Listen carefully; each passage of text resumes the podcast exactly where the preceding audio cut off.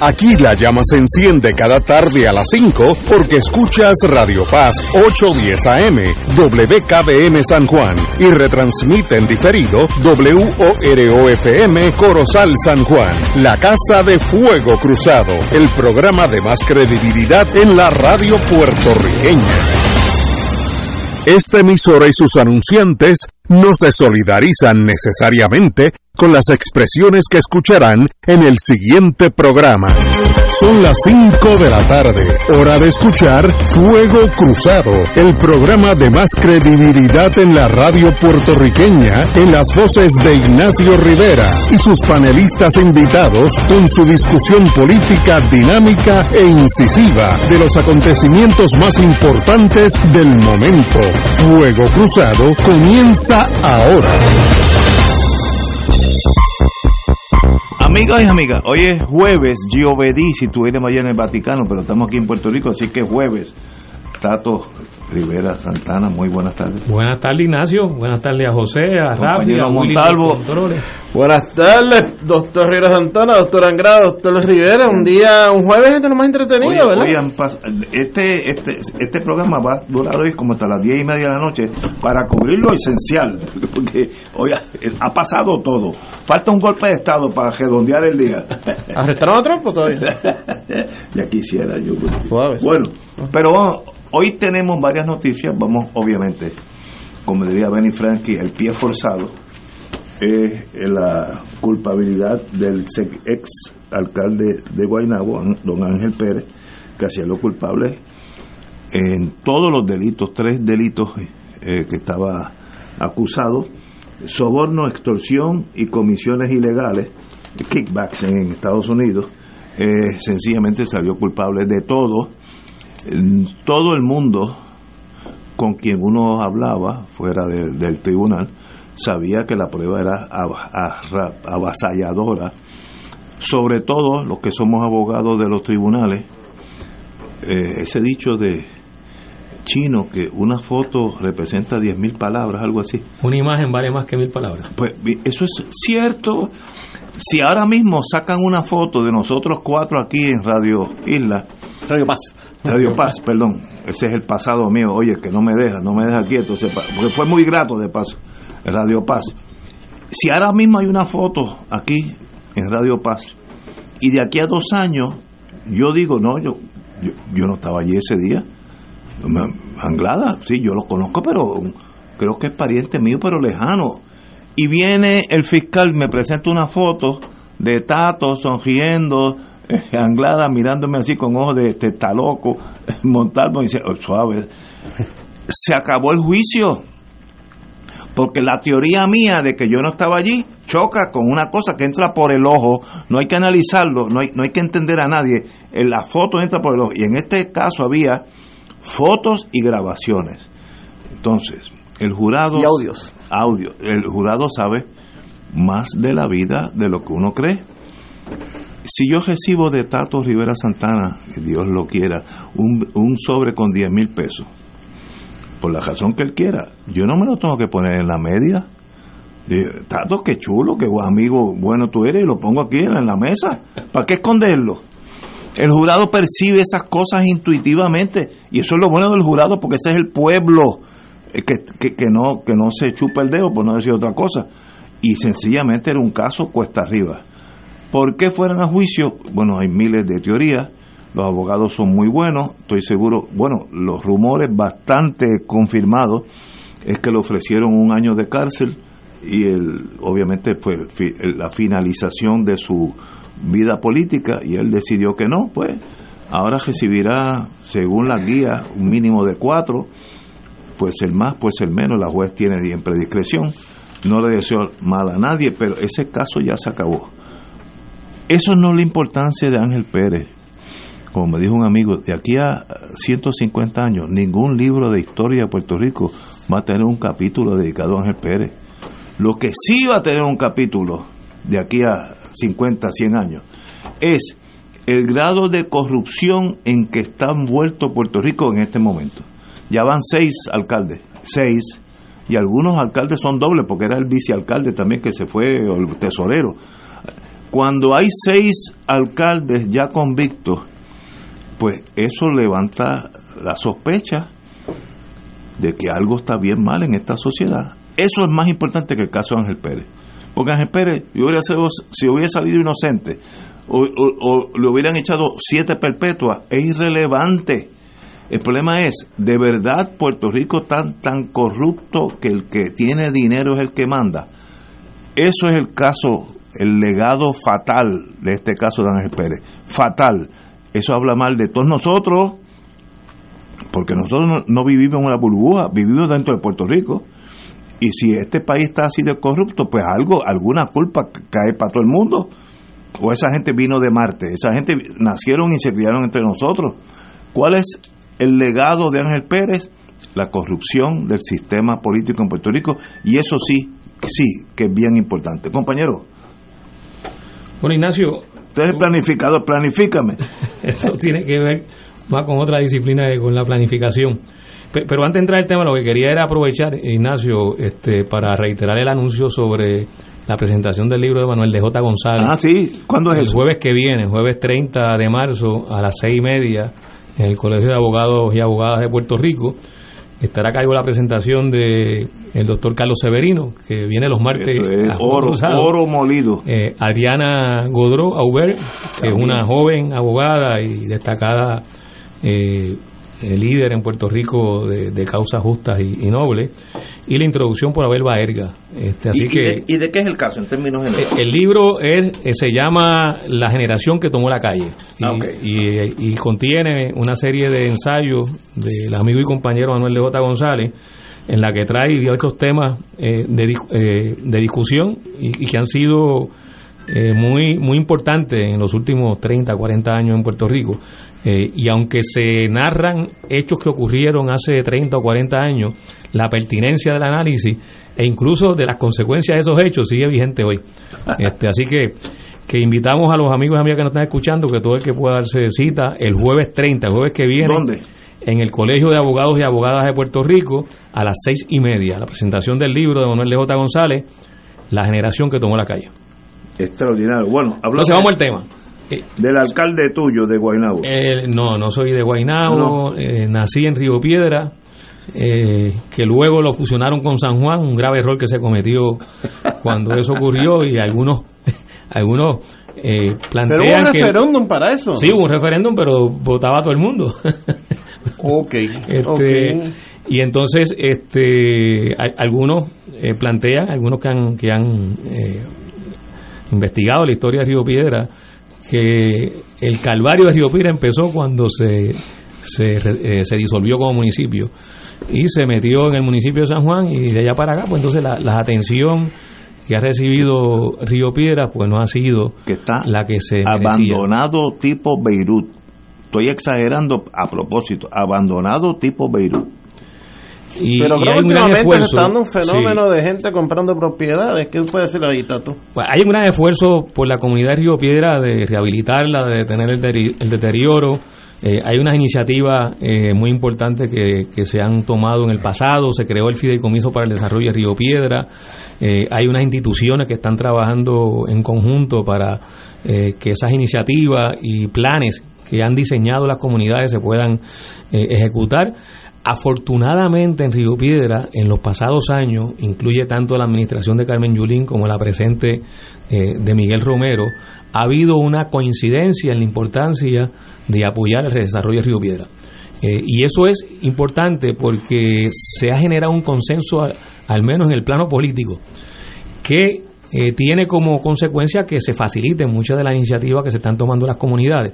De todas formas, es insuficiente porque la tarea y el reto de rehabilitar a Río Piedra es enorme y va a tomar eh, un tiempo. Eh, pero si no se empieza con fuerza ahora, pues más tiempo va a tomar eh, lograr ese objetivo.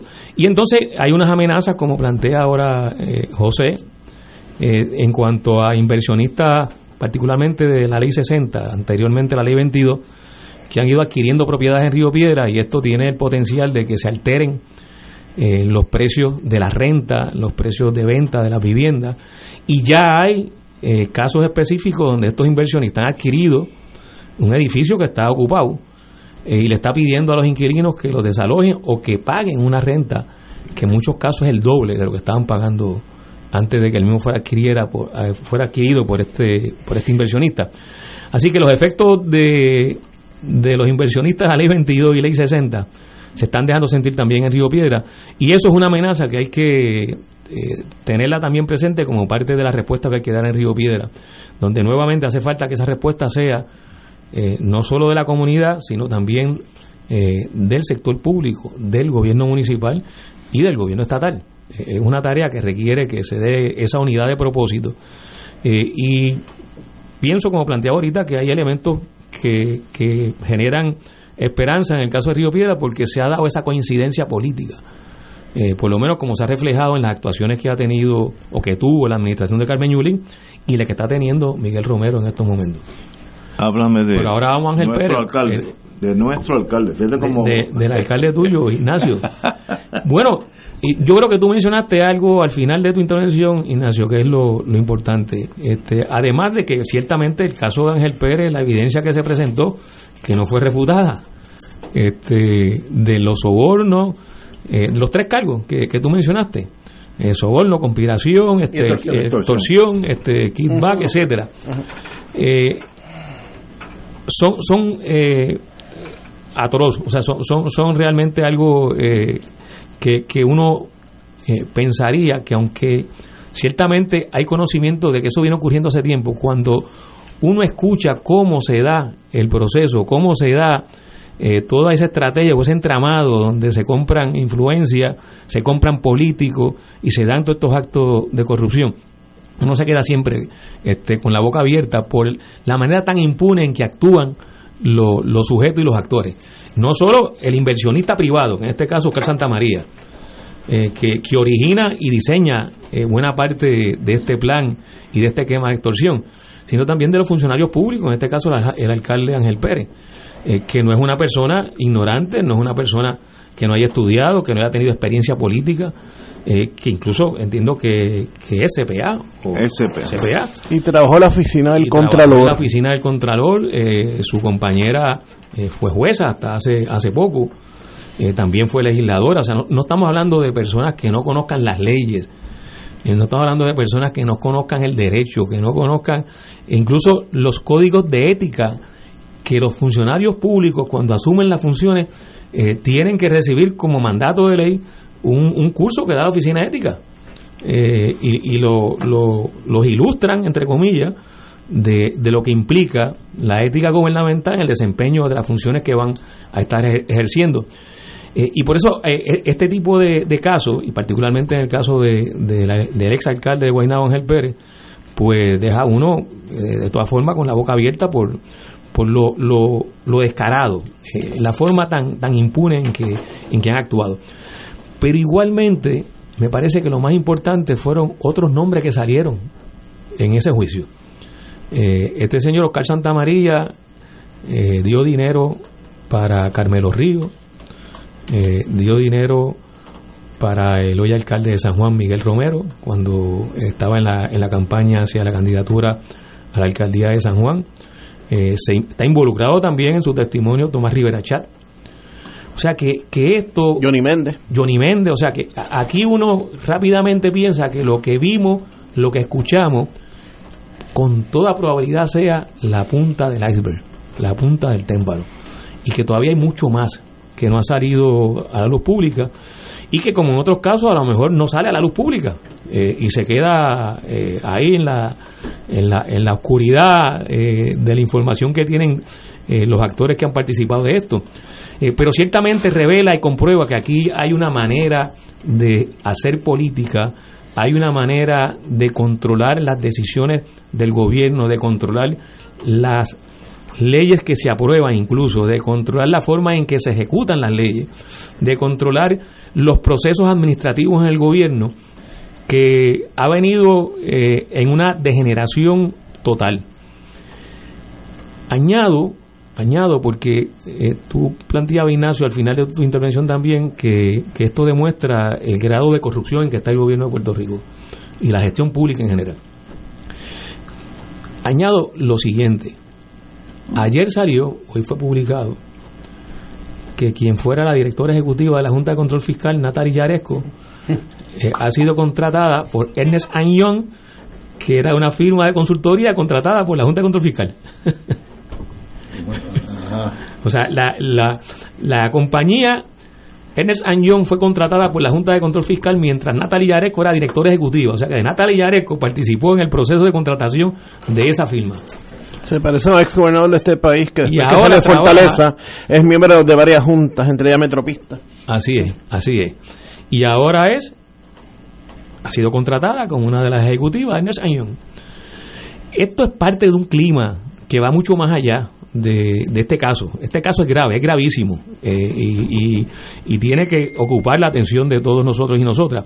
Pero es que el esquema es mucho más grande. Exacto. Eh, No- no es trasciende, trasciende las estructuras políticas de la colonia y va más allá. Eh, incluye a la Junta de Control Fiscal, incluye a esta directora ejecutiva que se ganó un sueldazo durante los años que estuvo como directora ejecutiva, 700 mil y pico de dólares Oye, anuales sin gastos. las misas sueltas. Más gastos. Sí, y viajes pagados, este, etcétera, ¿no? Eh, ella podía seguir atendiendo la- su participación en juntas directivas de corporaciones y empresas. Eh, o sea, e- esto va mucho más allá de lo que es la estructura gubernamental de Puerto Rico y, hay que mirarlo así porque si queremos resolverlo como eh, eh, es el objetivo que tenemos todos y todas en Puerto Rico, yo creo que el país no, no se plantea darle rienda suelta a esto, por el contrario, el país está indignado con esta situación y se plantea que hay que buscarle una solución. Pues la solución requiere ve- verlo en su conjunto y requiere tomar medidas drásticas, requiere atender y atacar el cáncer en sus causas para poderlo extirpar. Eh, y aquí han surgido una serie de propuestas en esta discusión.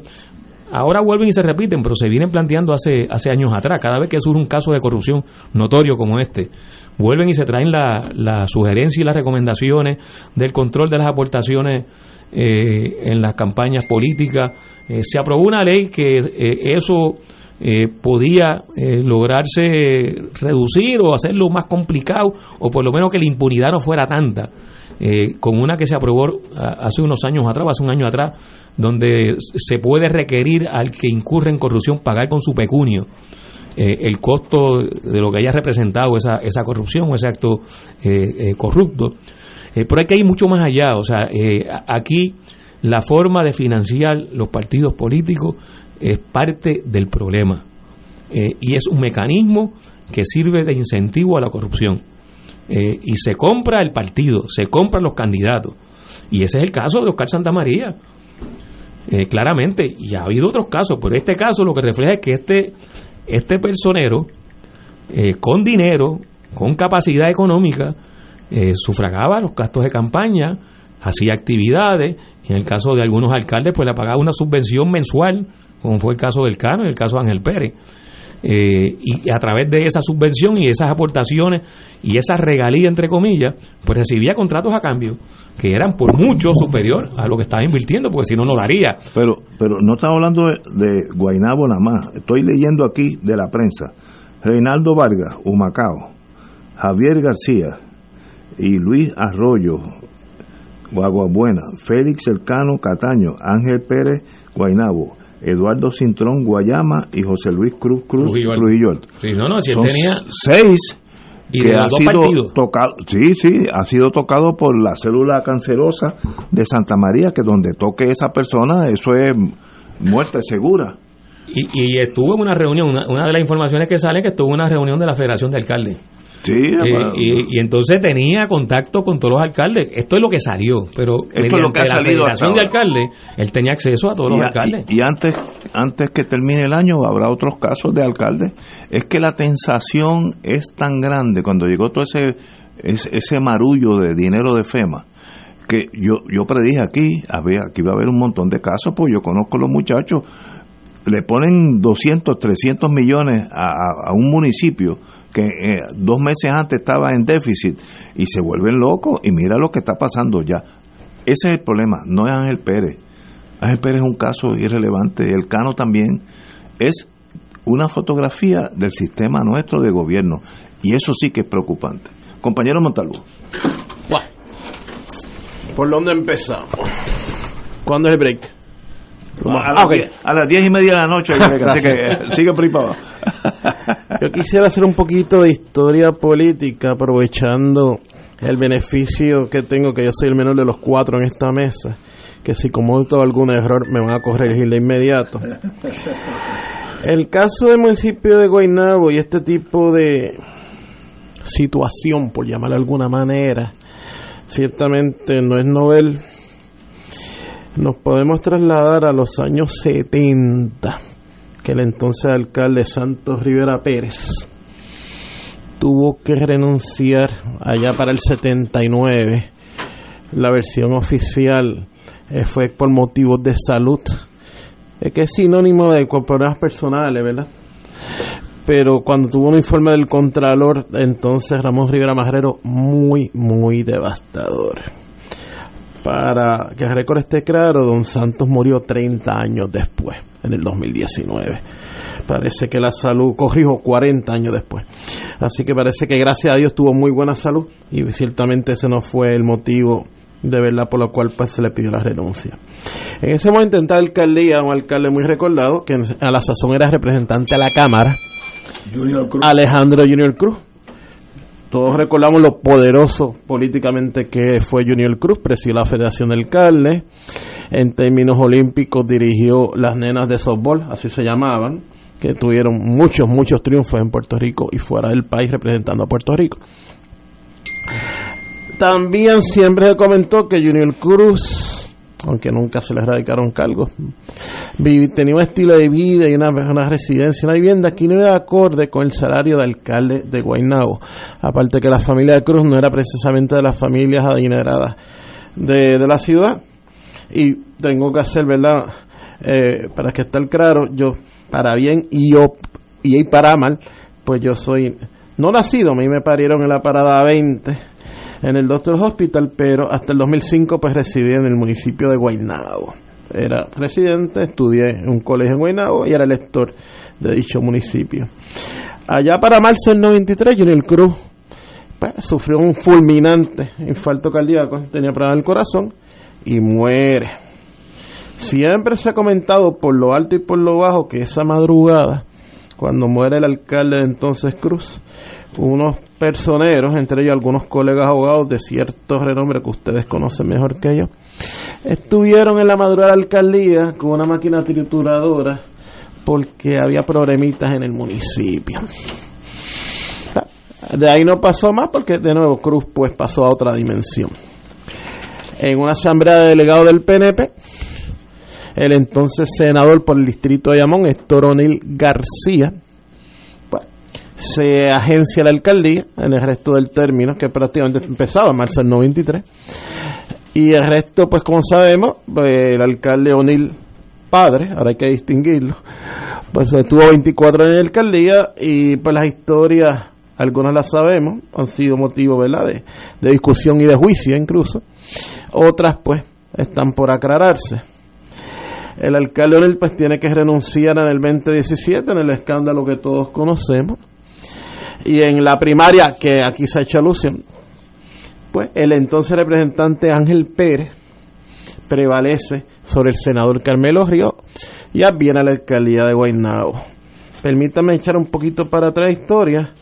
En Guaynabo también hay que sumarle a la historia triste política de Guaynabo recordaremos que para las primarias del 2012, aquella famosa primaria de Ángel Pérez versus Tony Soto, los escándalos que hubo en términos electorales de uno y otro lado, que aparecían sargentos de la policía municipal viviendo la vía de Torrimar para que fueran electores en Guaynabo, por el lado para que apoyaran al candidato de O'Neill, que era Tony Soto, que prevaleció por un estrecho margen de voto en la primaria. Y por el otro lado, ustedes recordarán que ya la pareja Ángel Pérez Lisa Fernández, pues aparecía inscrita en una residencia en Palville que estaba abandonada. Corrió en Ponce León. Esa es la que tenía dos municipios distintos. Eh, sí, sí. Pues ella, un cuarto quedaba en San Juan y el otro cuarto en Guaynabo. Sí, pero la casa en sí estaba abandonada. Ah, y entonces aparecían como electores viviendo ahí cuando uno pasaba y lo que había eran 8 o 10 pies de matojo. Así que de nuevo, aquí, eh, aquí la historia de Guaynabo es muy amena.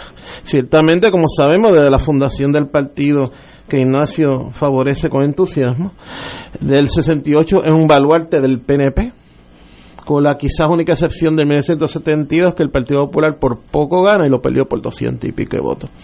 De ahí para adelante, Partido Popular, con alguna que otra excepción quizás, no le ha dado mucho cariño político, ha preferido hacer otras cosas.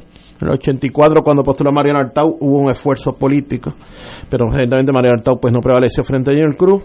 Años siguientes con el licenciado Frankie Chévere, que hubo unos esfuerzos especiales. Pero aparte de eso, el Partido Popular a nivel central, podemos, no exageramos, o faltamos a la verdad, si decimos que más o menos lo ha tirado, por lo menos en la papeleta municipal lo ha tirado a pérdida.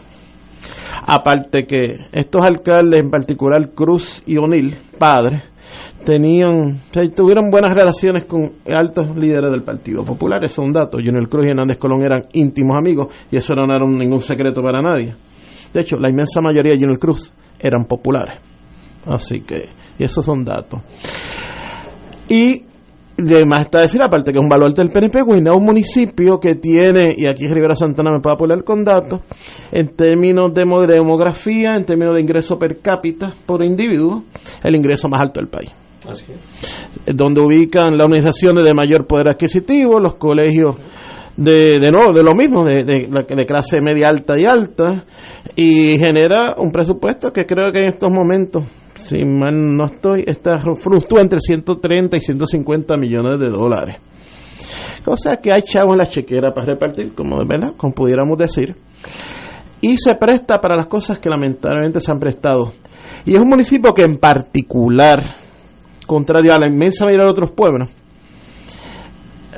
un importante segmento de la población, del electorado, no depende tanto o no depende punto del gobierno municipal. No es un empleador tan importante, es un municipio que como, porque me lo dicen vecinos que eran míos, que por muchos años, independientemente del partido en que militaran, que estaban contentos porque les recogían la basura, las calles estaban bien asfaltadas, basura y asfalto, ¿cuáles son los negocios de estos muchachos? Basura y asfalto. Y siempre había relativamente bastante buena guardia municipal, bastantes patrullas por ahí con los biombos prendidos para arriba y para abajo, en particular en las zonas de clase media alta y alta Guaynabo, que todos conocemos cuáles son. Sumamos toda esta historia del alcalde del PNP y la naturaleza misma del municipio de Guaynabo. llegamos a lo que ayer terminó en este juicio. Es un municipio que, municipio rico, es un municipio que, que hay un control férreo de un partido político en particular, aunque ha tenido varios bandos. Todos sabemos que Ángel Pérez y los O'Neill no se podían ver y se hicieron lo posible por desaparecerse políticamente los unos de los otros. Y, es una pena. Es una porque, porque ahora atrás quiero, aunque sea brevemente, antes que venga la pausa. El alcalde de Guaynabo, el salario son 120 mil dólares al año. Son 10 mil dólares al mes ha salido a la luz pública que la licenciada Fernández, en solamente con la corporación del Fondo del Seguro de Estado, tenía contrato por 14 mil dólares al mes. Sumate 14. 168 que te suma al año. Exacto, te suma. Más 120 del marido, 288. El marido como alcalde también tenía paleguaguas negras, gastos de representación y dos chulerías más. Y es lo que yo me pregunto y, nos debemos preguntar en conciencia yo honestamente creo, y lo digo con la mayor, no sé si ingenuidad, candidez, franqueza, yo creo que un matrimonio en Puerto Rico con 300 mil dólares y un poquito más al año puede vivir decorosamente sin tenerse que vender como lechones a la corrupción. Yo creo, y eso, y esa reflexión yo creo que debemos tenerlas todos, y empiezo conmigo mismo, y, y, se la transmito a, a quien quiera compartirla hasta dónde uno necesita, cuál es la ambición del ser humano. Ya esto trasciende que si tú eres alcalde o si tú eres popular, PNP o lo que tú quieras hacer, hasta qué punto uno como ser humano debe ponerse, no sé si la palabra es un límite, pero hasta, dónde, hasta dónde tú tienes que llegar, hasta, hasta dónde tú necesitas eh, para vivir dignamente. Yo entiendo con 300 mil dólares y un poco más, uno vive más que bien en este país, con todo y que la vida es cara, lo sabemos Pero ¿qué necesidad tú tienes de estar vistiendo camisa de 500 pesos, carro de 200 mil? Ah, y tú teniendo que escoger así 5 mil pesos, como decía, y un pastel o metiéndote las medias, cash. Tú tienes unos hijos. ¿Cómo tú vas a mirar la cara a tus hijos hoy? Pero eso está regado en Puerto Rico.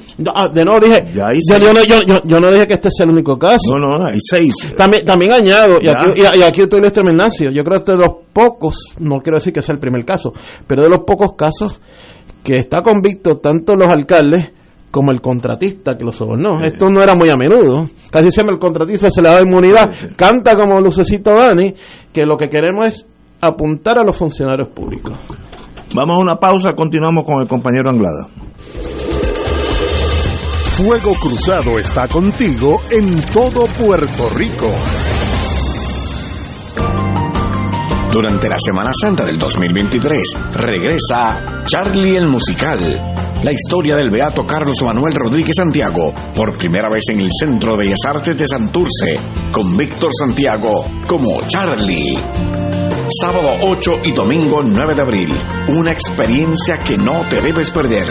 Consigue tu boleto en tiquetera.com. Produce Talento Libre y Grupo Meita.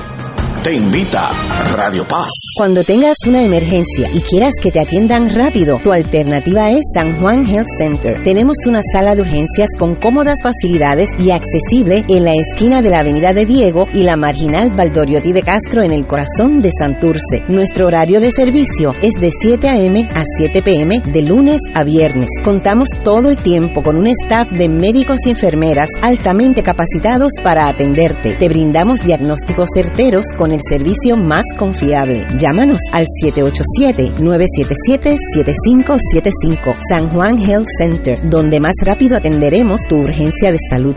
Restaurant Mar del Caribe te ofrece un ambiente acogedor, elegante y la mejor comida internacional. Exquisitos cortes de carne, oso, buco, cabrito, chuletón de ternera, gran variedad de mariscos y pescados, langosta, rodaballo, merluza y bacalao. Amplio salón de actividades para reuniones familiares o corporativas. Restaurante Mar del Caribe, calle Loíza 2444 Punta Las Marías, 787-545-5025. Restaurante Mar del Caribe, tu mejor opción para comer bien. Cuatro vidas, cuatro mujeres, una misma identidad. Cassandra Nuestra. Desde el 24 de marzo en Bellas Artes de Santurce. Con Willy Denton, Lili García, Luis Feliciano, Ivonne Arriaga, Julio Vizcarrondo, Erika Meléndez y Yadilis Barbosa como Cassandra Nuestra. Escribe y dirige Adriana Pantoja. Boletos 620-4444 y 792-5000. Auspician National Endowment for the Arts, AFA, Fondos Legislativos y Fundación Nacional para la Cultura Popular. Produce Cuarzo Blanco. Cassandra Nuestra. Te invita Radio Paz. La Arquidiócesis de San Juan te invita a su viaje Santuarios Europeos y Schoenstatt del 23 de agosto al 9 de septiembre, visitando Alemania, Suiza, Mónaco, España, Francia y Portugal. Únete junto al Monseñor Francisco Medina a esta experiencia espiritual de cultura y devoción. El viaje incluye pasaje aéreo ida y vuelta vía Iberia, traslados y guías a todas las actividades contempladas en el itinerario, servicio privado de autobús con aire acondicionado, todos los desayunos en hoteles, 15 cenas en los hoteles, todas las excursiones según itinerario, impuestos, gastos hoteleros y propinas. Llama ahora a Culture Travel al 787-454-2025 o 787-569-2901. No te pierdas este inolvidable viaje a los santuarios europeos y Schoenstatt del 23 de agosto al 9 de septiembre visitando Alemania, Suiza, Mónaco, España, Francia y Portugal. Llama ahora a Culture Travel al 787-454-2025 o 787-569-2901. Ciertas restricciones aplican. Nos reservamos el derecho de admisión. Culture Travel, licencia 152AV90. A través de nuestra programación, desde temprano, te unimos al Creador con la Misa de la Aurora. Gracias Radio Paz por llevarnos la palabra de nuestro Señor a diario. Solución a tus problemas. Mi auto tiene un ruido. Voz a tus sentimientos. Yo vivo solo y soy mayor. Y ponemos alegría en tu alma. Gracias por ser la mejor compañía.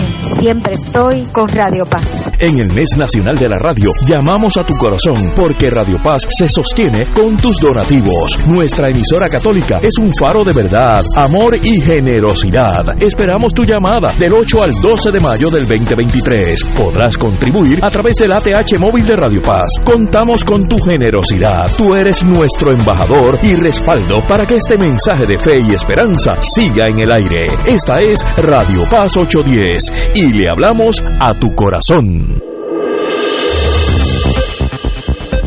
Y ahora continúa Fuego Cruzado.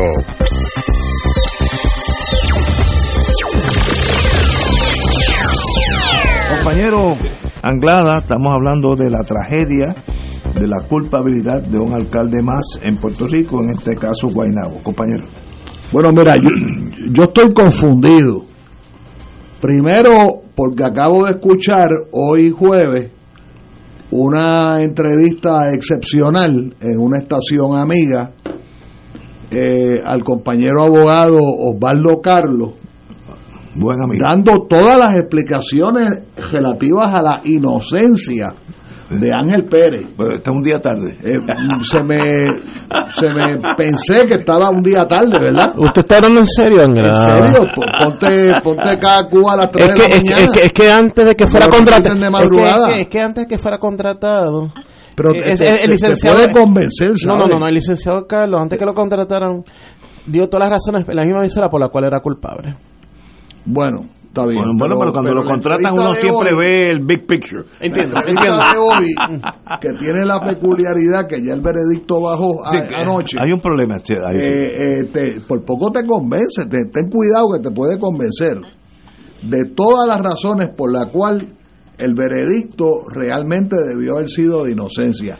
Lo otro que me tiene una- confundido, dí- Dígase uno que sea, ¿qué dijo? lo otro que me tiene confundido es que todavía no he escuchado la renuncia de Carmelo Cruz como Río. secretario Carmelo Río como secretario general del Partido Nuevo Progresista Carmelo Cruz era otro. y del Senado de Puerto Rico. Es que estoy Pero- confundido. Pero ¿y por qué va a renunciar? ¿Qué, qué ha pasado? Bueno, porque ya se ha formalizado de que los dineros donados nunca fueron informados a El contador electoral. al Contralor Electoral. En la primaria contra Ángel Pérez. Sí. La primaria son contra casi las 6 de la tarde, ¿verdad? pero, pero ¿y qué tiene que Yo ver eso con, enredado. con Carmelo Ríos? que Carmelo Ríos es el secretario general del partido gobernante de Puerto eh, Rico. Si alguien comete un delito, Por eso. no se lo puede checar al secretario general. Eso no es. Eso es- O sea que- Él no eh, sabía nada. Por eso él dice que él no sabía nada. No, dice no, es que yo. Me consta que no sabía Él nada. dice que Hasta no que, me sabía prueben el contrario. Hasta que me lo prueben el en, otras palabras, que estamos viviendo un país que, que, que corre tan rápida la corrupción, tan rápido, que ya la noticia de anoche no es noticia. Lo de Ángel Pérez anoche es pan comido.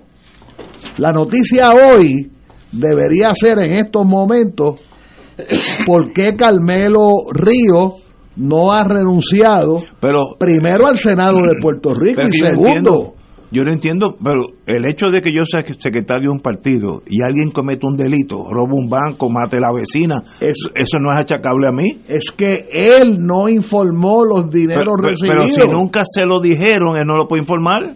Ah, bueno. Cuando se lo metieron en la media, no dijeron. Ah, bueno, pues por eso te digo. Recuerda que eh, es posible que él no tenga la culpa. Él no- no se enteró de nada, no aparece en la lista, no apareció en la lista. en la lista de, de, don- de Santa. María de los que había donado por Eh, encima de la cantidad eh, que establece la ley. Exacto. Pues, o sea, yo he llegado aquí sumamente confundido.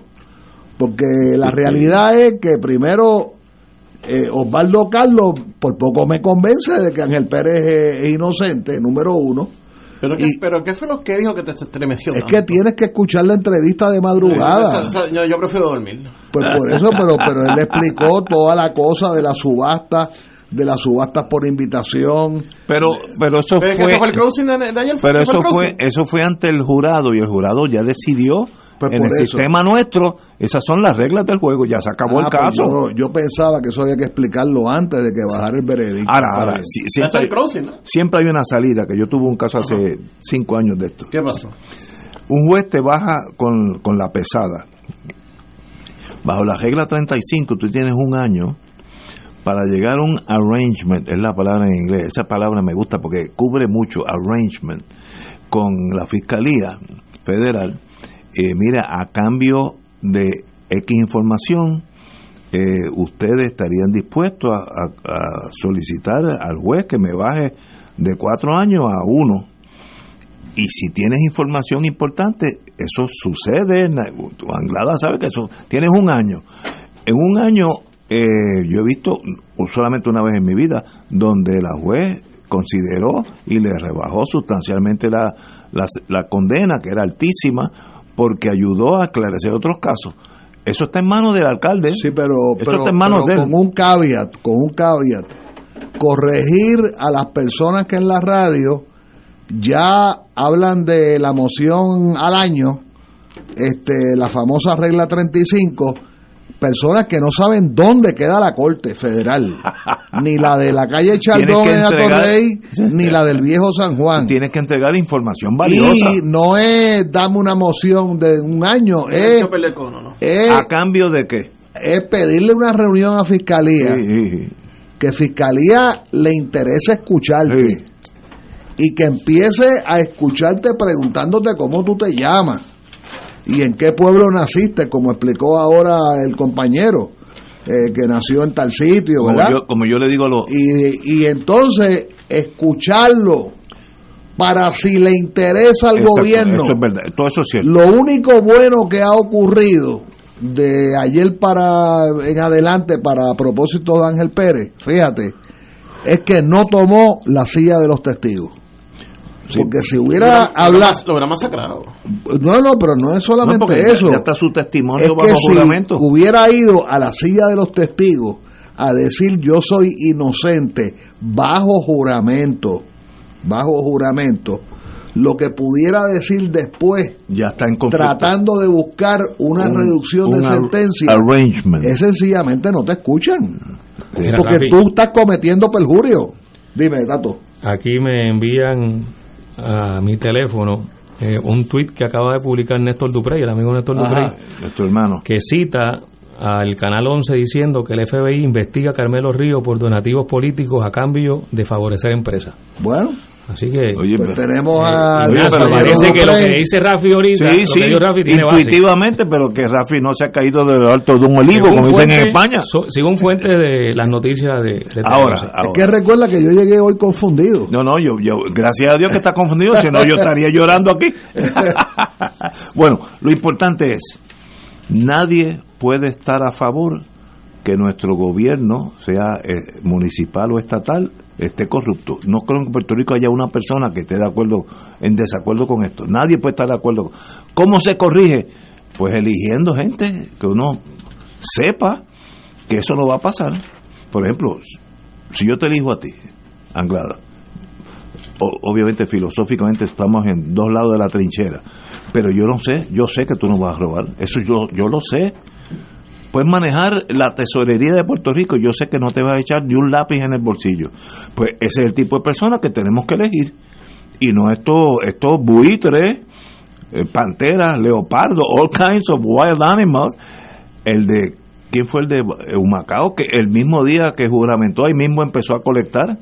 Eh, Eso, ¿Qué es Es la pregunta que yo hacía, que ese de Humacao, antes de juramentar, eh, era trabajador de energía eléctrica, no sé si gerencial o unionado, Lo que sea, pues. o de cuál unión, porque en, en en energía eléctrica hay más de una unión.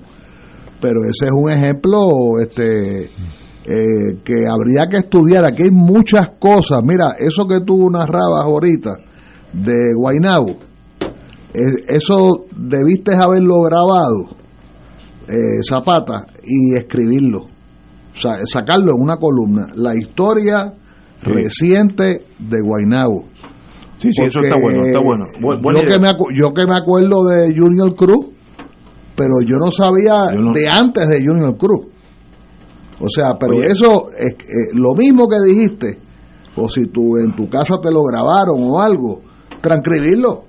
Es una buena idea. aguanta una buena columna, por lo menos una buena columna de periódico, si no elevarlo a un ensayo tipo tipo este 80 grados, un ejemplo.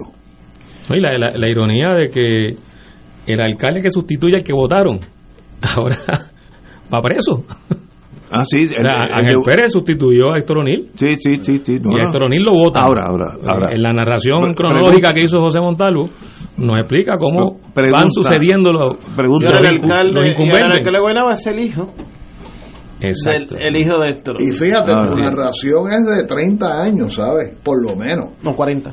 40 Y oye, años. hay otro municipio donde pasó algo parecido, eh, creo que fue el de Aguabuena, o sea que, que, que hay un, al- a, un, al- a un alcalde o al alcalde de ese municipio lo acusan, el que lo sustituye pasó poco tiempo y lo acusaron también. Pero es que ese es el problema. Pregunta, ¿eso tiene consecuencias políticas eleccionarias? En 18, 19 meses tenemos unas elecciones. Todo lo que está pasando, que para mí es una tormenta de vergüenza, ¿tiene efecto político o las tribus son tan rígidas que eso no afecta? Yo no sé la contestación. No, te digo, hago la pregunta, no sé si va, eh, con esperar 19 meses veremos al detalle. Pero eh, no es para menos de tener una crisis interna muy seria.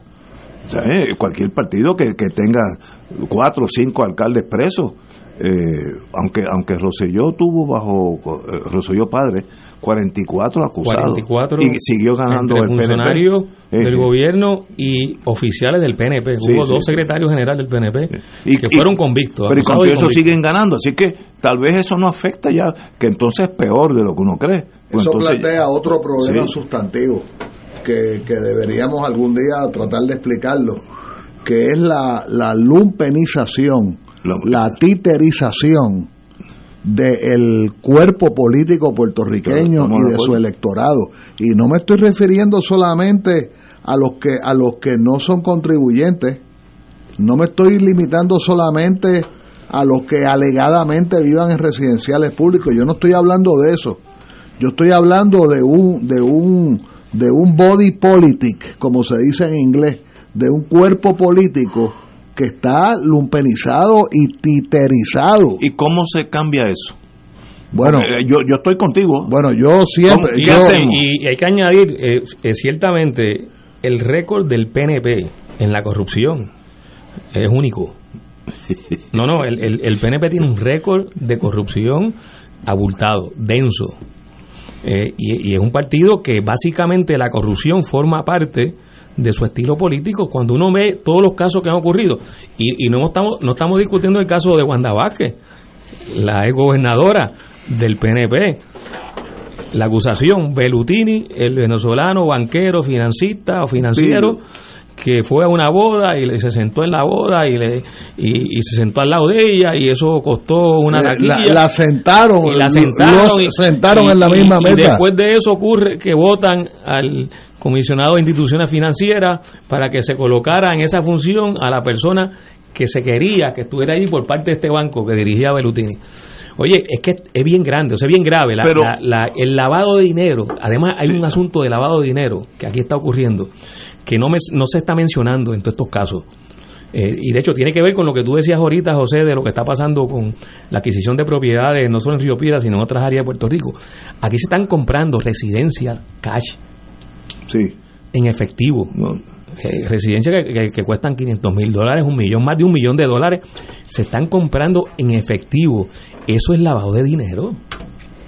O, sea, o Podría- alguien cree, o alguien cree que eso no es lavado de dinero. Podría ser, yo soy más, Tú- más tú- cauteloso. Podría, en algún caso que otro. O sea. Puerto Rico está siendo usado en estos momentos, el país está siendo usado no solo para la corrupción esta que conocemos de, de- del kickback con el político, sino para lavar dinero. Dinero que viene de otras fuentes, de fuentes de la droga y de, de toda la podredumbre que está alrededor de, de esos y, negocios. y mi pregunta difícil de contestar.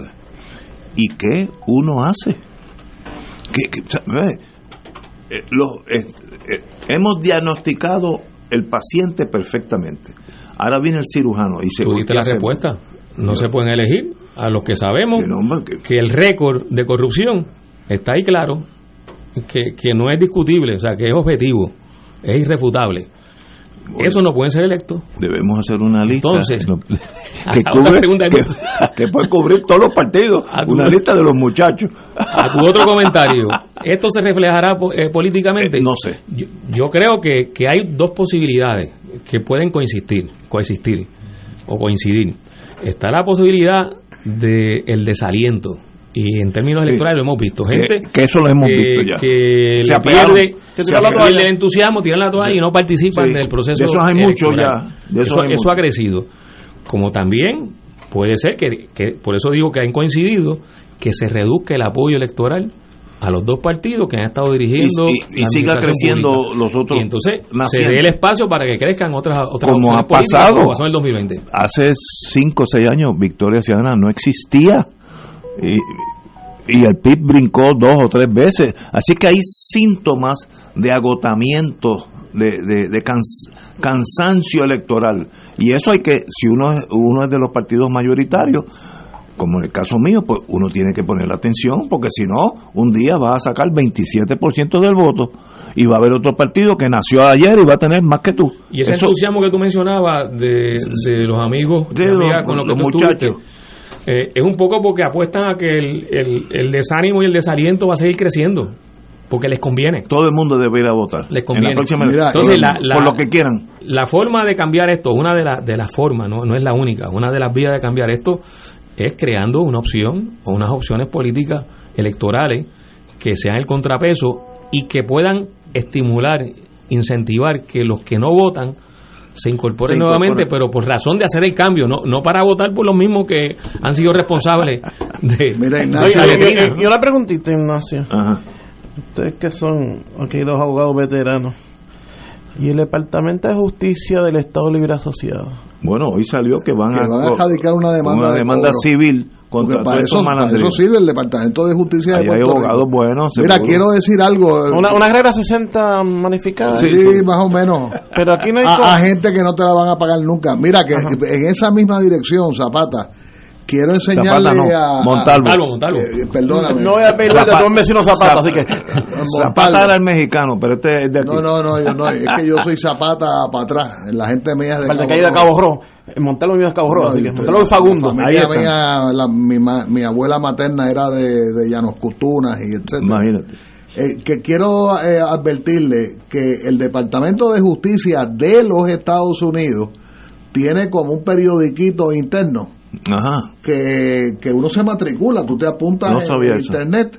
Yo no sabía. Portada No, no. de hoy, de hoy, ¿cuál es? Ajá. Former Puerto Rico Mayor convicted of accepting bribes. Eso es, mira, en el periodiquito. No, lo estoy viendo, lo estoy viendo. del Departamento de Justicia de los Estados Unidos. En inglés.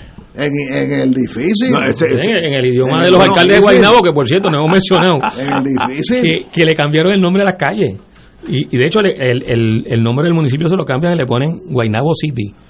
pero y los mira, rótulos de las calles están en inglés. No es el no, único pero- pero alcalde eso- preso en eso Estados demuestra la Unidos. locura local. Mientras el acusado pedía un intérprete porque no entendía en inglés. Pero, pero es para que sepan que estamos el, el impacto convirtiéndonos en una, ¿cómo es? En una chupeta en, en la, en, en la opinión pública internacional. Recuérdense que yo estaba viendo tele, un día que no pude venir aquí porque tenía un- una vista o algo y me llegué a casa temprano y yo oí al presidente Trump en prime time, eran las 5 o las 6 de la tarde, decir bajo la bandera americana el territorio más corrupto es Puerto Rico. Eso lo dijo él de su boca así en prime time. Un corrupto y hablando de... estas cosas que suceden añade a tener esa idea. Entonces, para tú mandar 10 centavos para Puerto Rico, mándalo con un contralor, porque si lo mandas se lo van a tumbar. Bueno, y si viene el SNAP, podemos, de ahí pueden salir dos o tres presos también. Porque los Pues muchachos. eso, eso es más, más gasolina oye, para la corrupción, porque oye. fíjate, es importante, perdóname, José, Dile. que, que se atiendan asuntos muy concretos. Aquí el problema del financiamiento de las campañas políticas eh, tiene que atacarse si queremos eh, añadir garra y, y- y mover la rueda en dirección a controlar el problema. Mientras la forma en que se financian las campañas sea como se hace ahora, ahí está el caldo Pero- de cultivo para la corrupción. Pero es que tú no puedes eso cambiar eso, porque es sistema norteamericano. El caso de Citizen United. Sí, pues, pues, eh, yo, pues, yo pues puedo le dio ese derecho a las empresas. yo puedo donar un billón de dólares al PNP. Eh, No, Si no, creas un PAC. Exacto, un par, Political Action Porque Group. como individuo unos límites, No, pero, pero yo, yo, Ignacio Rivera Incorporated, puedo donar un billón de dólares Así. al- y eso es legal. Yo creo que es un error mayúsculo en la democracia norteamericana porque elimina la, la posibilidad de alguien con, con menos medios económicos de llegar a ningún sitio. Eso es para los, los que tienen ese tipo de conexión. En Estados Un Unidos, con ese caso, declararon que las elecciones solamente, en las elecciones solamente compiten los millonarios. Seguro. Estados Unidos. Bueno, pues dicen que las corporaciones, que fue Racho defiende, que las corporaciones tienen primera enmienda. Seguro que son como los, los seres humanos. Sí. Yo, yo por eso, fíjate que no me tiraba las ruedas en Estados Unidos porque me faltan como 10 billones de dólares para hacer. Y entonces mira, mira cómo aquí sale el tema de, de, de la cosa colonial, de la cosa no, de la sumisión colonial. Bueno, Si queremos atender esto, una, No se vía, puede. una vía tan obvia que es controlar las campañas, el Pero es financiamiento que de no se campañas puede, no se puede. el amarre de decisiones del Tribunal Supremo de Estados Unidos que mi- impide. mientras estemos bajo, por lo menos en ese ámbito. mientras, mientras estemos ba- bajo la bandera americana, aceptamos todo lo bueno y todo lo malo de ese sistema. y hay cosas malas. y toda la eso. corrupción de ese sistema. Sí, no, no, lo bueno y lo malo. Tienes que consultarle mañana al doctor Cabanillas lo siguiente. Ajá. Estoy leyendo de.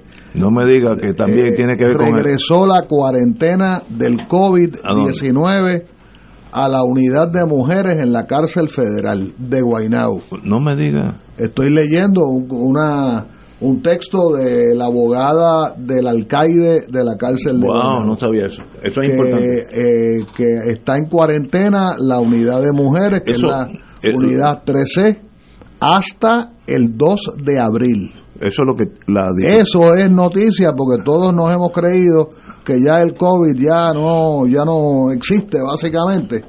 O sea que ya no es un peligro. Pues mira, regresó Yo me a la cárcel federal de Guaynabo. Yo me di cuenta Por lo menos una de las unos unidades. días que el COVID, so- sobre todo en las instituciones norteamericanas, ya dejó de ser. Yo fui a Fort Buchanan y fui con mi mascarilla y nadie en Fort Buchanan, nadie, una, una estación del ejército manejada por militares, la única mascarilla fue la mía, me la quité, pues yo, yo no voy a hacer, me- hasta me miraba mal los MPs, este, yo creo que es un error, pero donde manda capitán no manda marinero, para bien o para malo. Volviendo a donde Tato, mientras estemos bajo la bandera americana, cogemos un montón de cosas buenas y también nos chupamos con un montón de cosas malas, porque la vida es así, y si estuviéramos bajo una sombrilla afrancesada, pues Francia tiene muchas cosas buenas y a la misma vez tiene algunas cosas malas. Esa es la vida. Ahora, si tú quieres ser totalmente independiente, para eso está la, la independencia. Y ahí tú riges lo que tú quieras. Hasta entonces, tú tienes que bailar con, con, con el que está tocando en la banda. ¿Estoy correcto más o menos? Tato? Magistral. Ah, mi Magistral. Muy la bien. independencia es la que nos permite hacer lo que, Lo que tú quieras. Señores, vamos a una pausa y regresamos con Fuego Cruzado. Esto es Fuego Cruzado por Radio Paz 810 AM. Radio Paz 810 AM, en su misión evangelizadora, te invita al viaje Ruta Divina Misericordia, Santuarios Medjugorje y Padre Pío, del 1 al 18 de agosto del 2023. Visitaremos Polonia, Croacia, Italia, Austria, República Checa y Hungría. La ruta incluye entre las ciudades más importantes Varsovia, Cracovia, Guadovice, ciudad natal de San Juan Pablo II, Praga, Viena, Budapest, San Giovanni Rotondo y Roma, con visitas a catedrales, santuarios y museos. En Roma, visita a los museos del Vaticano, Coliseo Romano, entre otros lugares importantes. El viaje incluye pasaje vía Iberia, hoteles cuatro estrellas, todos desayunos, algunos almuerzos y cenas, servicio privado de autobús, impuestos y cargos hoteleros. Viaje Radio Paz, Ruta Divina Misericordia, Santuarios Medjugorje y Padre Pío. Información Cultul Travel 787-569-2901 y 787-454-2025. Espacios limitados. Nos reservamos el derecho de admisión. Ciertas restricciones aplican. Culture Travel, licencia 152AV90. Primera reunión de orientación el sábado 22 de abril a las 11 de la mañana en el Salón Parroquial de la Iglesia Madre Cabrini, calle Encarnación, número 1564, Caparra Heights, San Juan, cerca de la Escuela Gabriela Mistral en la Avenida Central. Fuego Cruzado está contigo en todo Puerto Rico. Cuatro vidas, cuatro mujeres, una misma identidad. Cassandra Nuestra. Desde el 24 de marzo en Bellas Artes de Santurce. Con Willy Denton, Lili García, Luis Feliciano, Ivonne Arriaga, Julio Vizcarrondo, Erika Meléndez y Yadilis Barbosa. Como Cassandra Nuestra. Escribe y dirige Adriana Pantoja. Boletos 620-4444 y 792-5000. Auspician National Endowment for the Arts, AFA, Fondos Legislativos y Fundación Nacional para la Cultura Popular. Produce Cuarzo Blanco. Cassandra Nuestra. Te invita Radio Paz. Restaurant Mar del Caribe te ofrece un ambiente acogedor, elegante y la mejor comida internacional. Exquisitos cortes de carne, oso, buco, cabrito, chuletón de ternera, gran variedad de mariscos y pescados, langosta, roda, bayo, merluza y bacalao. Amplio salón de actividades para reuniones familiares o corporativas. Restaurante Mar del Caribe, calle Loíza 2444 Punta Las Marías, 787-545-5025. Restaurante Mar del Caribe, tu mejor opción para comer bien. Amen.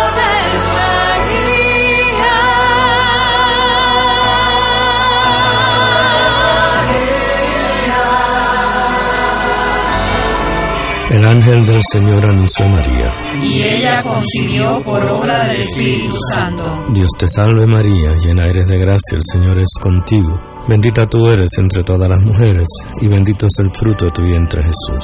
Santa María, Madre de Dios, ruega por nosotros pecadores, ahora y en la hora de nuestra muerte. Amén. He aquí la esclava del Señor. Hágase en mí según tu palabra. Dios te salve María, llena eres de gracia, el Señor es contigo. Bendita tú eres entre todas las mujeres, y bendito es el fruto de tu vientre Jesús. Santa María, Madre de Dios, ruega por nosotros pecadores, ahora y en la hora de nuestra muerte. Amén. Y el Verbo se hizo carne. Y habitó entre nosotros. Dios te salve María, llena eres de gracia, el Señor es contigo. Bendita tú eres entre todas las mujeres, y bendito es el fruto de tu vientre Jesús. Santa María, Madre de Dios, ruega por nosotros pecadores, ahora y en la hora de nuestra muerte. Amén. Ruega por nosotros, Santa Madre de Dios. Para que seamos dignos de alcanzar las promesas de nuestro Señor Jesucristo. Oremos. Derrama, Señor, tu gracia sobre nosotros, que por el anuncio del ángel hemos conocido la encarnación de tu Hijo para que lleguemos por su pasión y su cruz a la gloria de la resurrección, por Jesucristo nuestro Señor. Amén. Gloria al Padre, al Hijo y al Espíritu Santo. Como era en un principio, ahora y siempre, por los siglos de los siglos. Amén.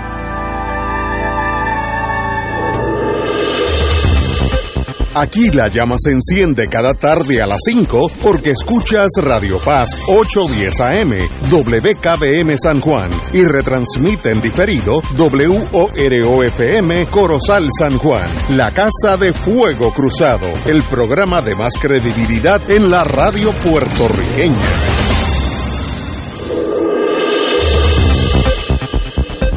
Y ahora continúa Fuego Cruzado. Regresamos amigos y amigas. Mira, algo especial para Fuego Cruzado. Alberto Carrión apoya la infancia de la infancia de Culebra.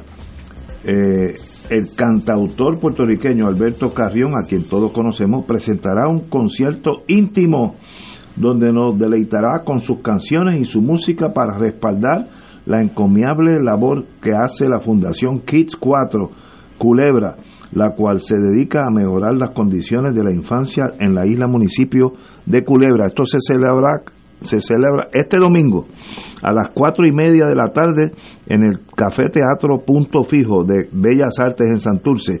Y para endulzar más la vida, yo tengo dos boletos, que el primero que yo nos llame al 787 300 4982. Willy va a coger la llamada, le va a coger su nombre. El primero que llame tiene dos boletos gratis para ver esta, esta, este concierto. Eh, 787-300-4982. Y con mucho gusto se lo deleitaremos. Tiene que pasar mañana por la estación para recibir este, estos boletos. Pero es nada menos que don Alberto Carrión cantándole a la infancia en Culebra. Todos los que estamos pasados, hemos estado en Culebra, sabemos lo bonito y lo pobre que es Culebra, ambas cosas. Bueno, continuamos, yo creo que ya, ya es académico porque ya veo a Willy en los teléfonos. bueno, hablemos de Carmen Yulín Cruz, Eh, mira, aquí un, un amigo mío de... ¿De quién? eh, de un amigo mío de Mayagüez, ex policía, resumiendo el, el análisis nuestro anterior de corrupción, dice, fusílenlos, paredón a todos. O sea, ese muchacho ya cruzó una línea. Eso se llama acción expedito, ¿no? Juicio sumario. Suave, Lo menos hay que presunción de inocencia, yo creo que en el sistema mío. Carmen Yulín sale de las filas del PPD. Nunca es tarde para emprender nuevos caminos. Cito a la señora exalcaldesa. Cometí errores. Uno de ellos fue quedarme más de la cuenta en el PPD. Ya yo sabía que las diferencias eran demasiadas, dijo la señora al- alcaldesa, eh, y se desafilió hoy oficialmente del Partido Popular. Eh, tiene profundas diferencias ideológicas y de creencias. Cito, me tomó tiempo decidir. Mientras tomaba mi decisión, cometí errores. El más grande de ellos fue quedarme un rato más de la cuenta cuando ya sabía que las diferencias eran muchas e insalvables. Así que tenemos a alguien que yo asocio desde que empezó su vida política con el Partido Popular, fue alcaldesa, creo que fue ocho años, ¿no? Ocho o cuatro. Ocho años. Ocho años. eh, ha dejado una marca en Puerto Rico y, y hoy sale de, de ese partido. Hay que analizar por qué. Yo me imagino que hay un choque con la dirección del partido, que es de derecha conservadora, el Partido Popular, y yo creo que ella está en otro ámbito más bien de la izquierda, pero eh, el partido, todos los partidos tienen que tener derecha y izquierda, pero parece que el Partido Popular no tiene cabida para ella o ella no tiene cabida en el Partido Popular. No sé eh, qué sucedió, esta es la noticia en crudo, mañana estoy seguro que los periódicos tendrán más y más detalles, pero lo importante es que esta persona que uno pensaba que iba a tener algún rol dentro del Partido Popular no va a estar ahí, tal vez se vaya independiente eh, o examine la posibilidad de integrarse a otro de los partidos nacientes. No sabemos, eh, la noticia está saliendo ahora, así que estamos tirándolo en frío. Anglada.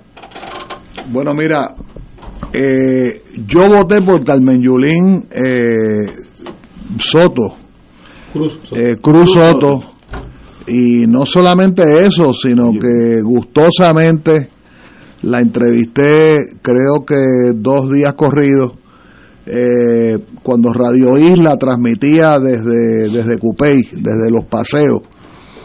Y por supuesto, pues, eh, recuerdo cuando la primera elección de Carmen Yulín, eh, yo era funcionario de colegio aquí al lado de, este, de esta estación, en la escuela Eleanor Roosevelt, en, en la urbanización Roosevelt, y, y todo el mundo, todos los funcionarios de colegio, en desacato a lo que decía el reglamento de la ley electoral entonces, que había que contabilizar al gobernador primero y después, no sé, a los a las cámaras legislativas y después al otro y después al leen, otro. ese lo leen.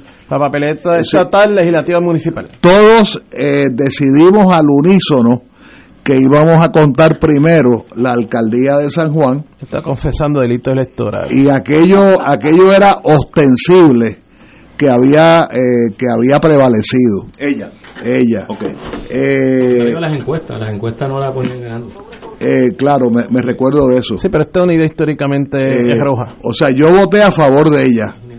Eh, al, al en la conclusión de sus ocho años, algunos saben la historia, eh, yo me yo choqué con la oficina de permisos del municipio de San Juan en el año específicamente el año antepasado el 2020 eh, donde eh, por espacio de un año no nos atendieron para un restaurancito de cuatro empleados. O sea, para los ricos había permisos. Yo acababa de ir a un al- a la serie de grandes ligas aquí en el Irán Bison, este donde los solares de carro, las marcas de carro estaban metidas dentro del pasillo del Irán Bison, que a mí personalmente me dio vergüenza, me dio vergüenza ajena.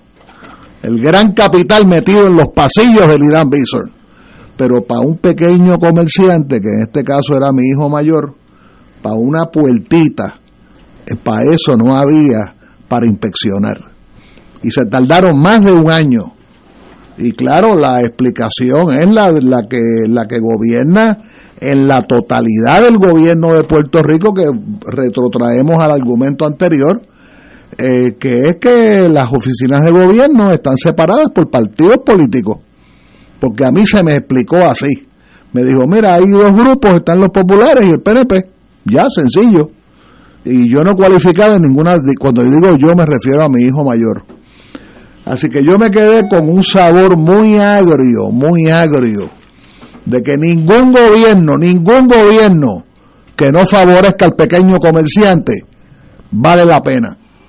Porque si es para darle permiso a los solares de carro para que se metan en los vestíbulos del Irán Bison, eso lo hace cualquiera. Así que yo no guardo un buen recuerdo de esa alcaldía, eh, particularmente la fase final.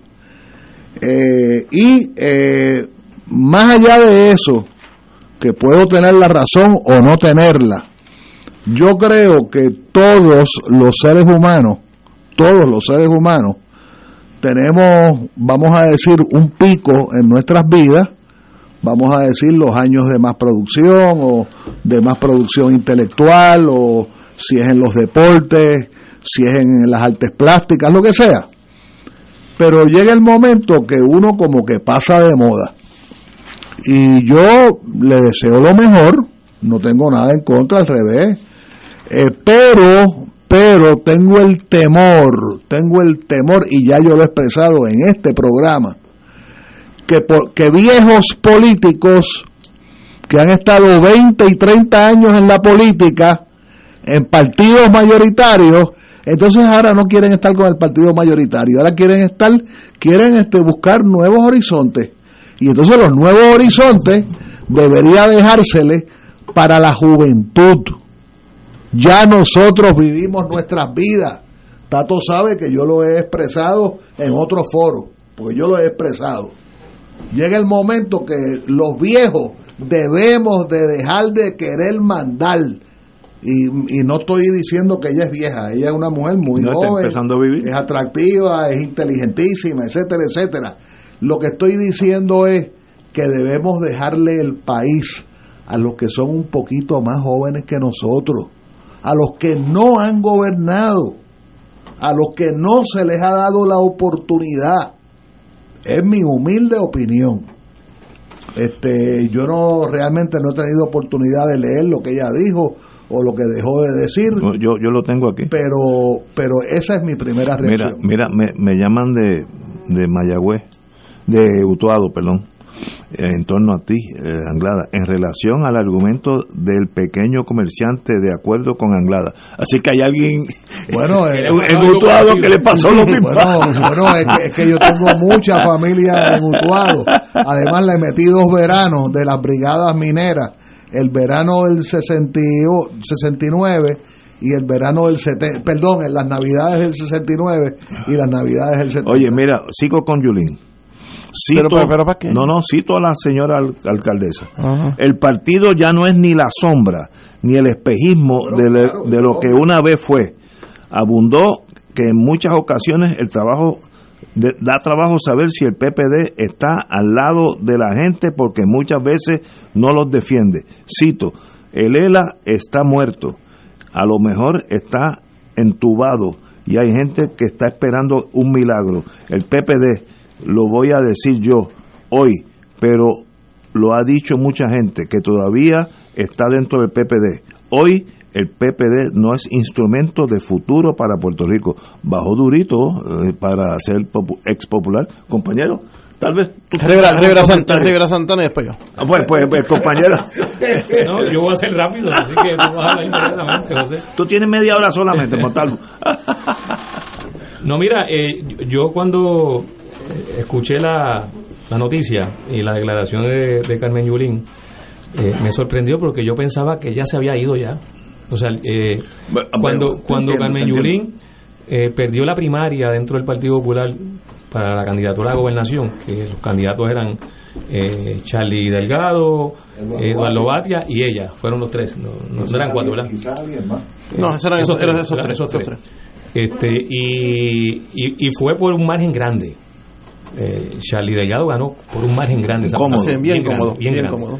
Eh, y Carmen Yulín llegó tercera. Y bien esa- atrás. En esa primaria.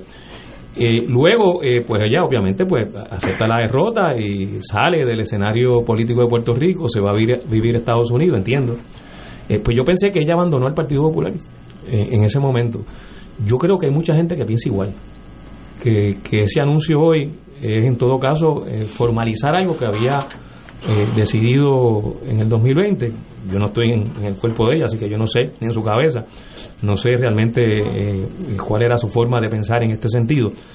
Eh, pero no escuché tampoco un anuncio específico de, de qué va a hacer. Este, No, no, en, cuanto, en cuanto a candidatura electoral, mencionó que, que aspiraría probablemente a la comisionada como comisionada residente. ¿Pero bajo Eh, un- pero- algún partido o bajo sola? no, no, eh, eh, eso eso no está claro, eh, obviamente no dentro del Partido Popular, No, obviamente, ahí no, del- ahí de- del PNP y, y no creo que, eh, por lo menos al día de hoy, no creo que vaya a ser dentro del PIN ni dentro de Victoria Ciudadana, No sé. mucho menos dentro del Proyecto de Dignidad. Así No, que seguro, yo Tato. pienso, yo pienso que... ¿Seguro? ¿Qué? ¿Tú estás seguro que no va a ser dentro de Victoria Ciudadana? No, no, no, yo no, yo estoy diciendo que no creo, no estoy diciendo que, que estoy seguro, no, no, no. O a menos que se vaya no. independiente, Por eso yo pienso que como lo ha que- dicho que el que- senador. que lo que un poco dio a entender hoy es que, que está considerando la posibilidad de lanzarse como una eh, candidata independiente a alguno de los puestos que ella si ella que corriera está, eh, para la legislatura como independiente, puede dar una sorpresa, porque todavía tiene seguidores.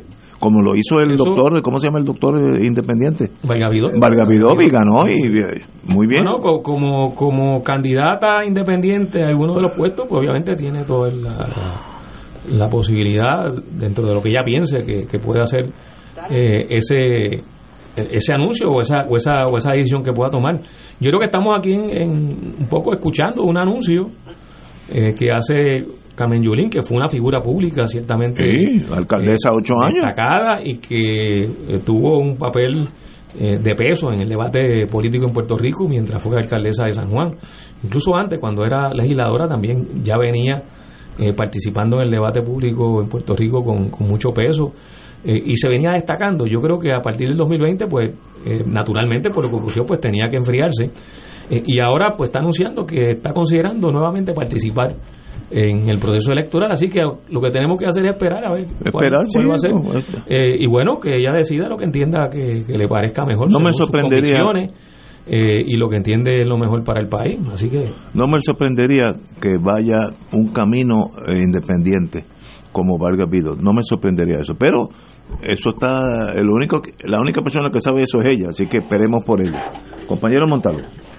No tengo mucho que decir en cuanto al tema. Muy bien. una frase. No, no, muy bien. Hay que saber cuándo hablar y hay que saber cuándo no hablar. Así que te felicito por eso. Pero no hay. Yo, yo no sé qué pasa en el Partido Popular, pero hay, hay populares que dejan de ser populares y emprenden contra el Partido Popular.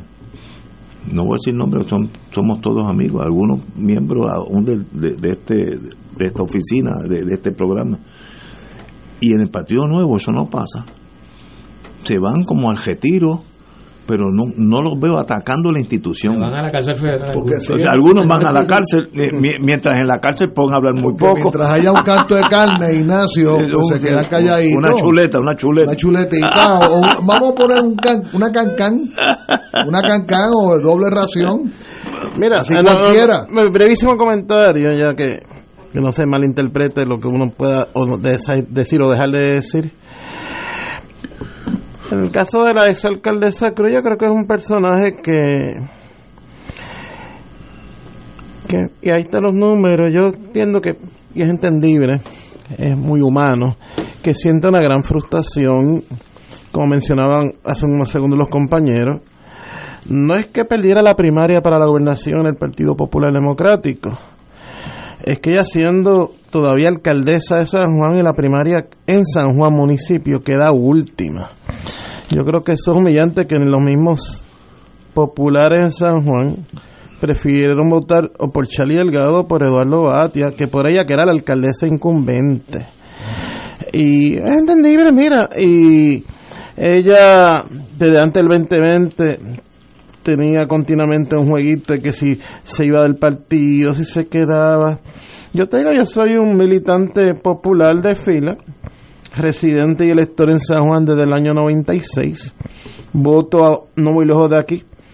O votaba porque el colegio de la Merced pues lo cerraron. Ahora voto en la Zuna, detrás de IPR. Es una unidad que, pues ciertamente una unidad feliz, que prevalece la gloriosa pava por muchos votos en esa unidad. Eso lo veremos. Eh, eh, en la historial, por lo menos hasta el 2020 inclusive, así están los números. Yo sé que tú preferías que fueran otros números, Ignacio, pero los números son los números. Estoy de acuerdo. En el caso... Y es, de nuevo, y es... Desde que ella ganó la alcaldía en el 2012 contra todos los pronósticos. em, ella en ocho años que presidió el Partido Popular en San Juan, en ocho años, nunca convocó a una sola reunión del comité municipal. Nunca. Eso es un dato. Irrefutable.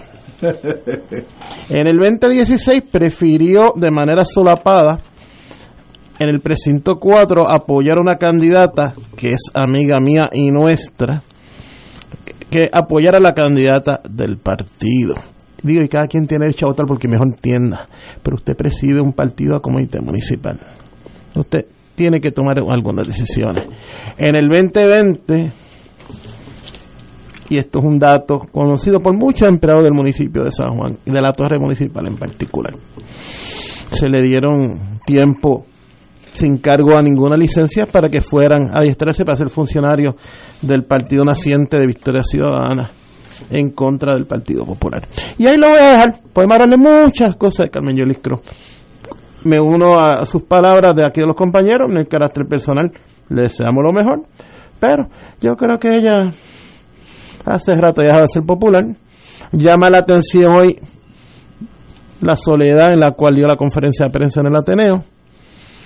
Que le vaya bien.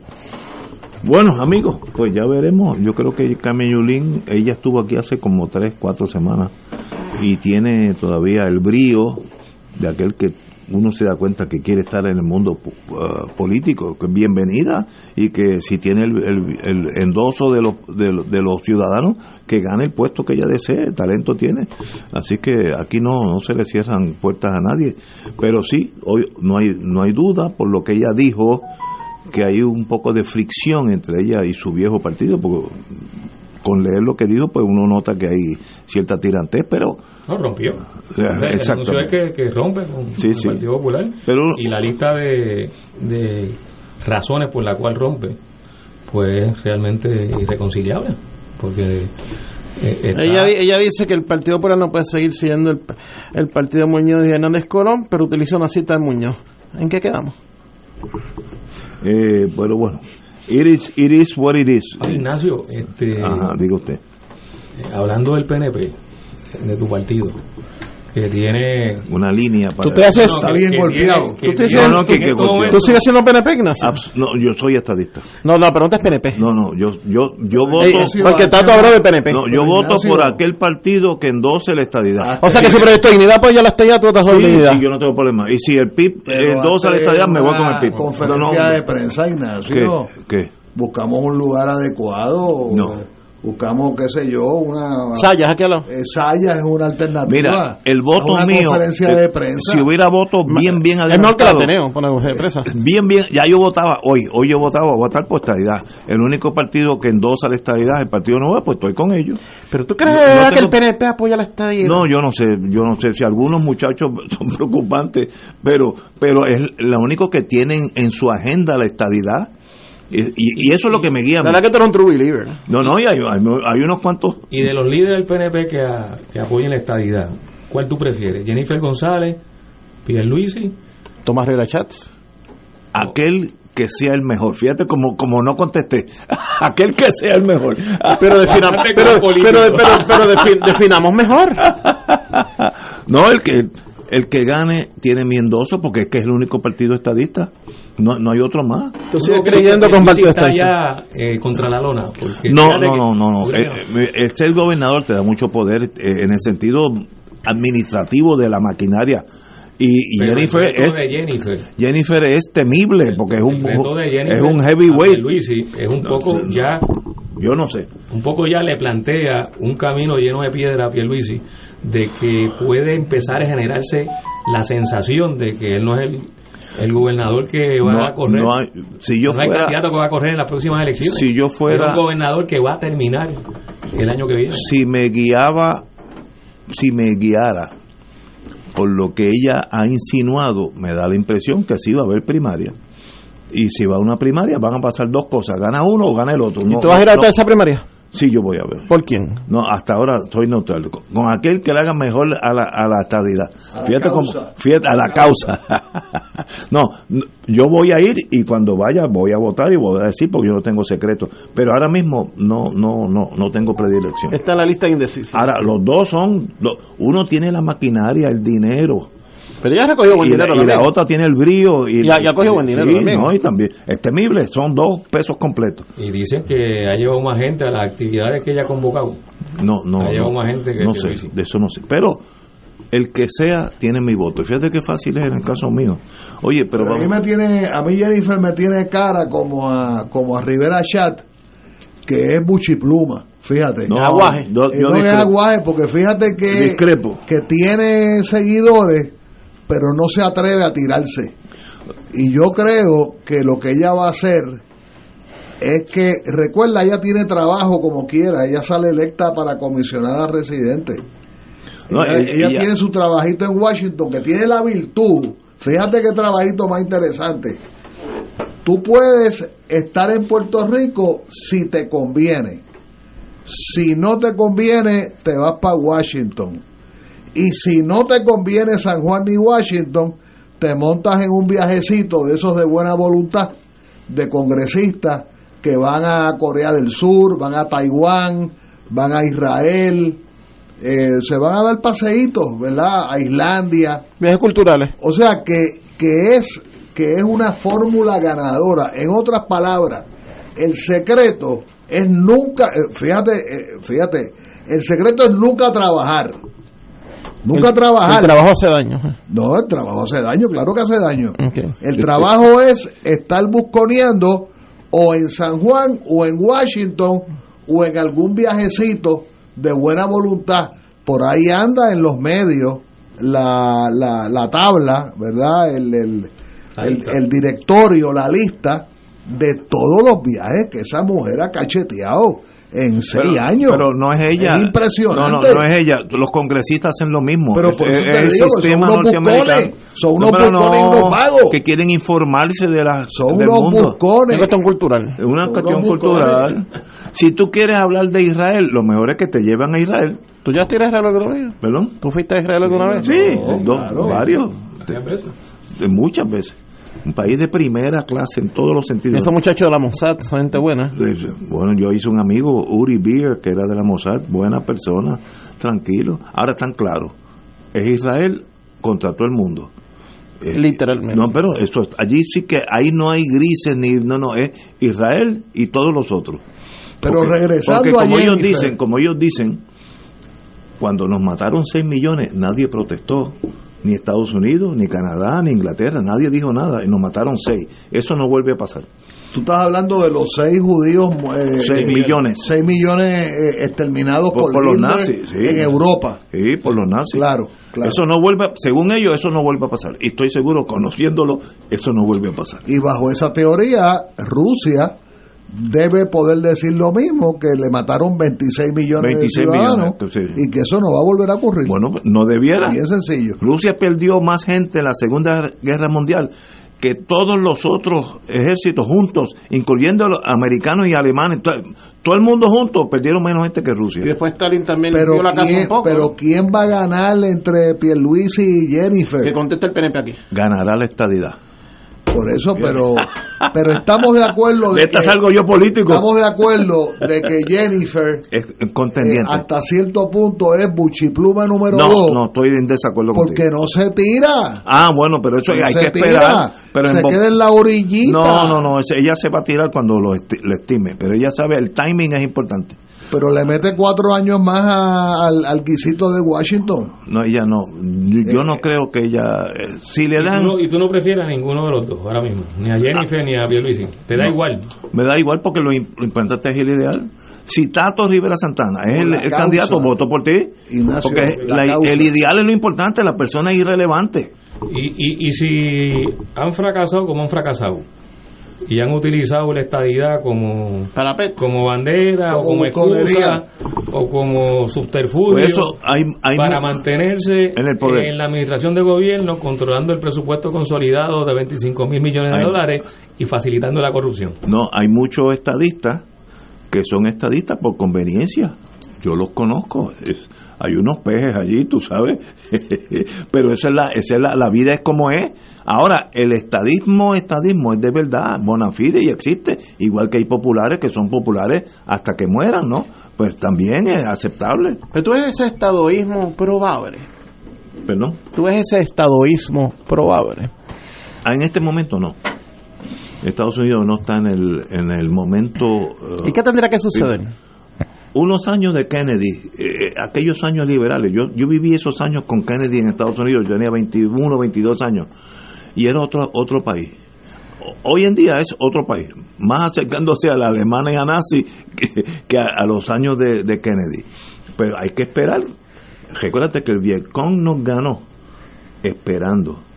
Nunca te enfrentes al tigre de frente porque te mata. Eh, Atácalo por los lados hasta que el tigre se cansa. Que también se le metieron en la casa al tigre. Fíjate, ¿eh? y- y de La aquella-. Fíjate, y de presidencia gloriosa, liberal, democrática del presidente John Kennedy, había un, uno de sus asesores para América Latina, había sido ¿Quién era? uno de los planificadores del golpe de Estado en contra de Jacobo Arbenz en Guatemala Sí, sí. en el 1954 y el tipo repitió en épocas de Teodoro Moscoso de, y de Arturo Morales Carrión Gente buena. Gente buena. aquella gente gente buena, sí. épica repitió el mismo, la- el mismo privilegio de estar en el comité de americano que autorizó la invasión a Cuba en lo que se llamó Playa Girón, Playa Girón. Bahía de Cochinos para la gusanera de Miami. Que no salió muy bien el, el experimento. Y, y estoy hablando de Adolfo Verle, que se pintó y se vendió en la historia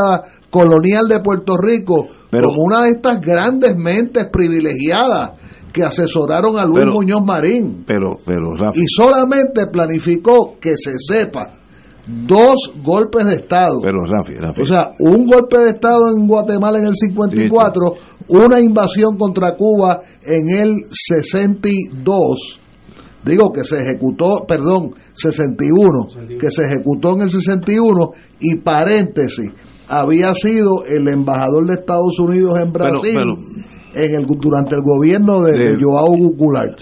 Ok, pero lo que tú estás eh, haciendo un recuento histórico correcto y es el ser estadista no es ser un creyente ciego donde Estados Unidos nunca ha cometido un error.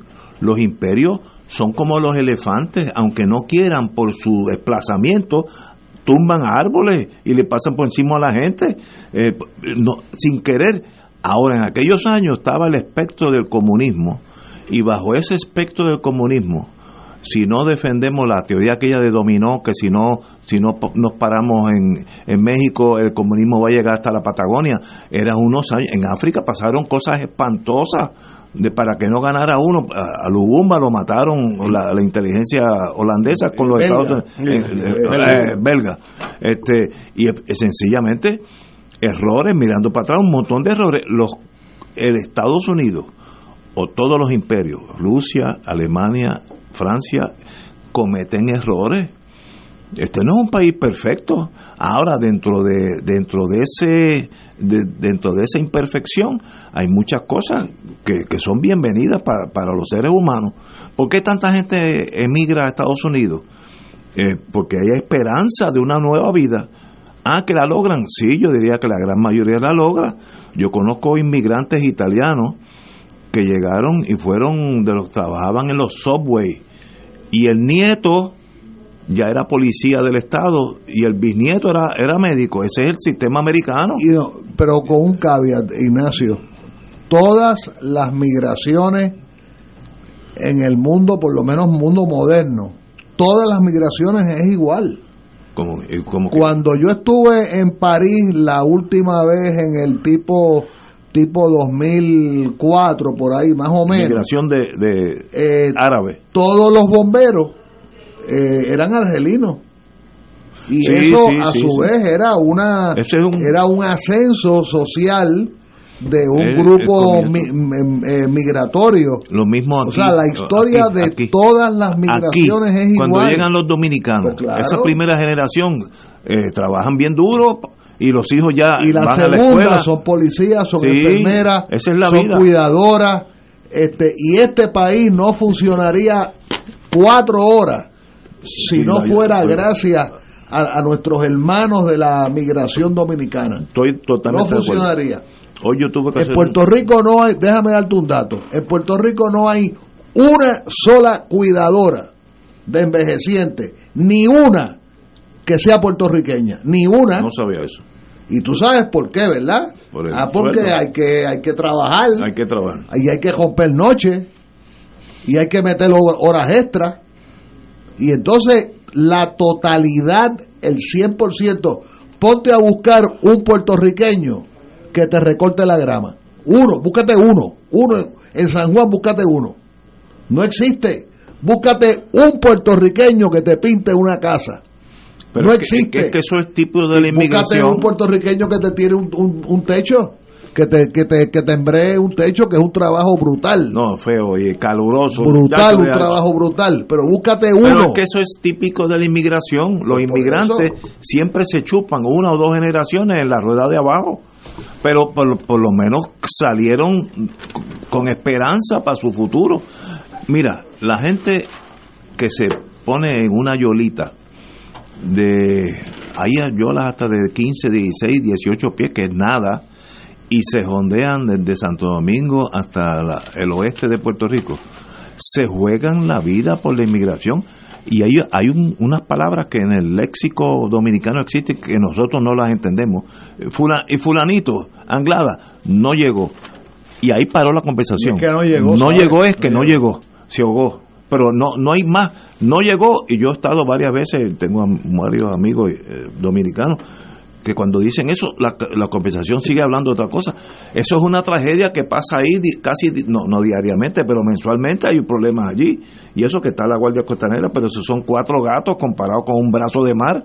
Eh, y, hay, ¿Y por qué emigran? Por una mejor vida. Mira, te voy a dar Igual un- que nosotros nos vamos a Estados Unidos también. Te voy O sea, a dar lo mismo. un ejemplo cerca de mi vida. Mi consuegro es sudcoreano. Emigró a Estados Unidos siendo una persona sin destreza. Cuatro hijos y los cuatro graduados de universidad. Es que eso es típico. Los cuatro graduados Los orientales tienen más disciplina. Tienen Esa es la disciplina. realidad de todas las migraciones. Yo creo que desde la Biblia para acá, de todas las migraciones, todas. Mira, y por aquí hay una hay una noticia que tiene que ver con eso, pero déjame ver si la consigo. Hoy salir de San Juan, oye, me tiene San Juan, este, eh, pero hay un Yo creo que tú estás emocionado con la candidatura de Carmen Yulín. no es que está mencionado aquí el compañero Montalvo, que lo veo, bueno, ha pedido tiempo extra para, poderse eh, eh, expresar mejor. Tengo aquí algo de la Iglesia Católica con el Consulado Dominicano en torno dándole apoyo a los a los a los inmigrantes ilegales. Eh, y eso pues es tan bonito porque esta gente necesitan miren necesitan para vestir llegan con una camisa y un pantalón más nada este, algunos sin zapatos y hay que ser humanos eh, cristianos en este sentido pero oye lo, lo- no, no lo encuentro lo, en- lo encontraré. Pero qué bueno que ayudemos a los a los nuestros hermanos. Y llega un día que estos señores pues echan para adelante tienen hijos van a la escuela con los hijos nuestros y se educan. Y qué bueno esa es la vida. Y nosotros hemos hecho eso mismo para Estados Unidos. Yo tengo cuatro hijos, los cuatro emigraron y ya tienen una vida allá, tienen nietos. Ese es el ciclo de, de la... Usualmente se emigra por varias razones, mayormente condi- condiciones económicas, condiciones bélicas. Hay una guerra civil aquí, va- mucha gente va a coger el monte, pero eh, básicamente eh, malos gobiernos, gobiernos despóticos, eh, hay varios, pero usualmente la emigración a Estados Unidos es una combinación de malos gobiernos, pobreza extrema. Tú caminar desde Honduras hasta de la, la... cual, Ignacio, Estados Sí. Unidos es responsable. O sea, la, la- pobreza que existe en muchos países del mundo es resultado de la explotación que ejercen países y, y- y lo que son los oligopolios de Estados Unidos en esos países. O sea, no, no, no, no hay falta de responsabilidad de Estados Unidos en la situación de pobreza que padecen muchísimos países, particularmente en América Latina. Ese, ese sistema, y tú lo has descrito, cuando tú hablas de Estados Unidos, tú dices los imperios. Bueno, pero el sistema imperialista es un sistema que se basa en la explotación de otras naciones y de otros países, mediante la cual obtienen eh, enormes ganancias. E- esas grandes empresas norteamericanas, transnacionales, su riqueza es resultado de la explotación. Pero Inicialmente eh, originaron su actividad económica en el territorio de Estados Unidos. En la medida en que crecieron y se expandieron, esa actividad económica eh, se, se, se traspasó y, y llegó hacia otra frontera. Y en esos países se pagan salarios de miseria Sí. por empresas multimillonarias. No, no. Eh, la no. ropa que nosotros a veces vestimos, o la mayoría de la ropa que nosotros vestimos, que no está hecha en Estados eh, Unidos. no está hecha en Estados Unidos, están hechas en países donde se le paga salarios de hambre. ¿Quiénes se benefician de, Bueno, de los ese grandes- sistema tan, tan injusto y tan explotador? Esas empresas. Esas empresas que están donde donde radican su su y Estados en Unidos. Estados Unidos. Y- y- y Entonces, Europa. eh, eh, el imperio tiene unas condiciones económicas Pero- pero- ciertamente ciertamente mejores porque es resultado de ese proceso de explotación y es responsable también de que entonces la gente busque y emigre a donde están los centros de actividad económica. Seguro, eso es lógico. Yo haría lo mismo. Eh, quiero decirte que también hay algo de, de los gobiernos eh, secundarios, centroamericanos, eh, eh, suramericanos, que tiene que ver con la calidad de los gobernantes. Por ejemplo, tú coges un avión ahora mismo y aterrizamos en Uruguay y tú te das cuenta que es un país de primera, que no es rico, no, no es un país que tenga la riqueza de Chile o, o Brasil, pero viven muy bien civilizadamente, tienen un sistema académico de primera clase. Muy bien por, por los uruguayos. Hay otros, por ejemplo, Honduras, Haití, no, es que haya mala educación, es que no hay educación. En Haití no es que los niños no vayan a la escuela, es que no hay escuela, eh, digo, en muchos sitios. Pues eso no necesariamente es 100% culpa de los Estados Unidos. Sencillamente el, ese gobierno tiene que mirar que le- hacia dónde va Haití o Honduras, que son los dos peores de este hemisferio. Pues mira, un montón de irresponsables que se llevan el dinero a cajato, han, han as- asaltado el fisco. Así es, pero muchos de esos gobiernos tiránicos que tú mencionas, Ignacio, fueron respaldados por el gobierno de Estados Unidos y algunos puestos por el gobierno de Estados Unidos. Porque era el de Estado. cuco, el cuco del comunismo. Si eres anticomunista, aunque Pero seas malo, eres bueno. Pero lo estuvieron haciendo hasta antes. Ah, sí, sí, antes sí. de que existiera la Guerra Fría, Estados Unidos estaba haciendo No. eso. En, en Haití ocuparon las aduanas. A Cuando debían pasado. dinero iban allá. Claro, y ocuparon las aduanas de como Haití una y junta se de- quedaron con una junta. como una junta que los mismos de aquí. Sí, sí.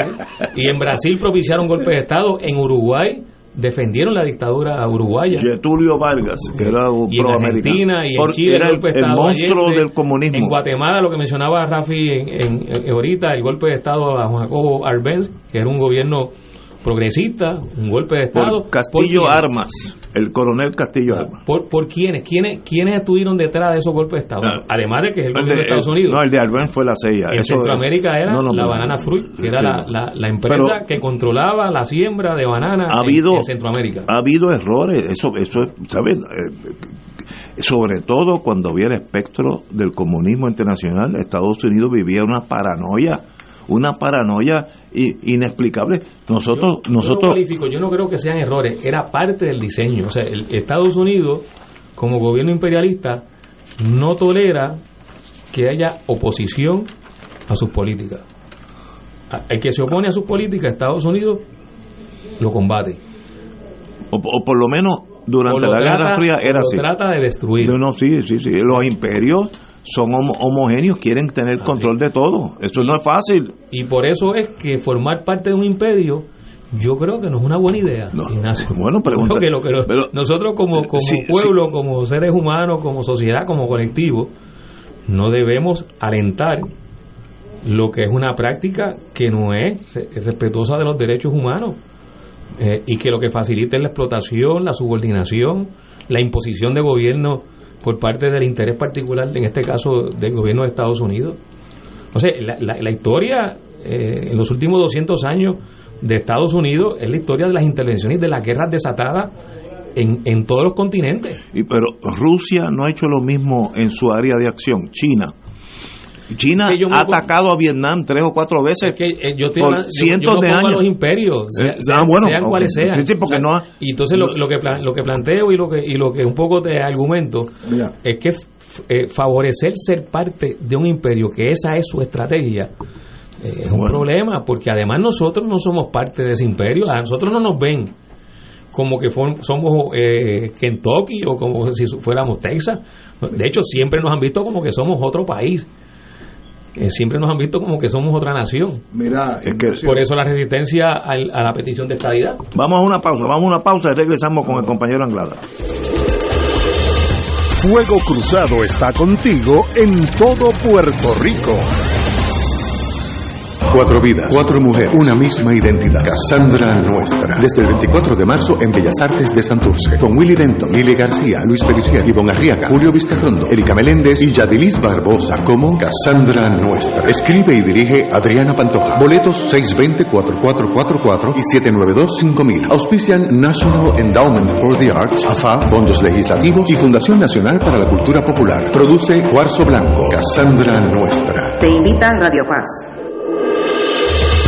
Fuego Cruzado, el programa de más credibilidad en la radio puertorriqueña, es ahora la tribuna abierta de análisis noticioso, con diversas perspectivas que exploran el trasfondo de lo que acontece a diario y cómo nos afecta. Escucha Ignacio Rivera y sus panelistas invitados de lunes a viernes en Fuego Cruzado en transmisión diferida a las 10 de la noche por Oro 92.5 FM.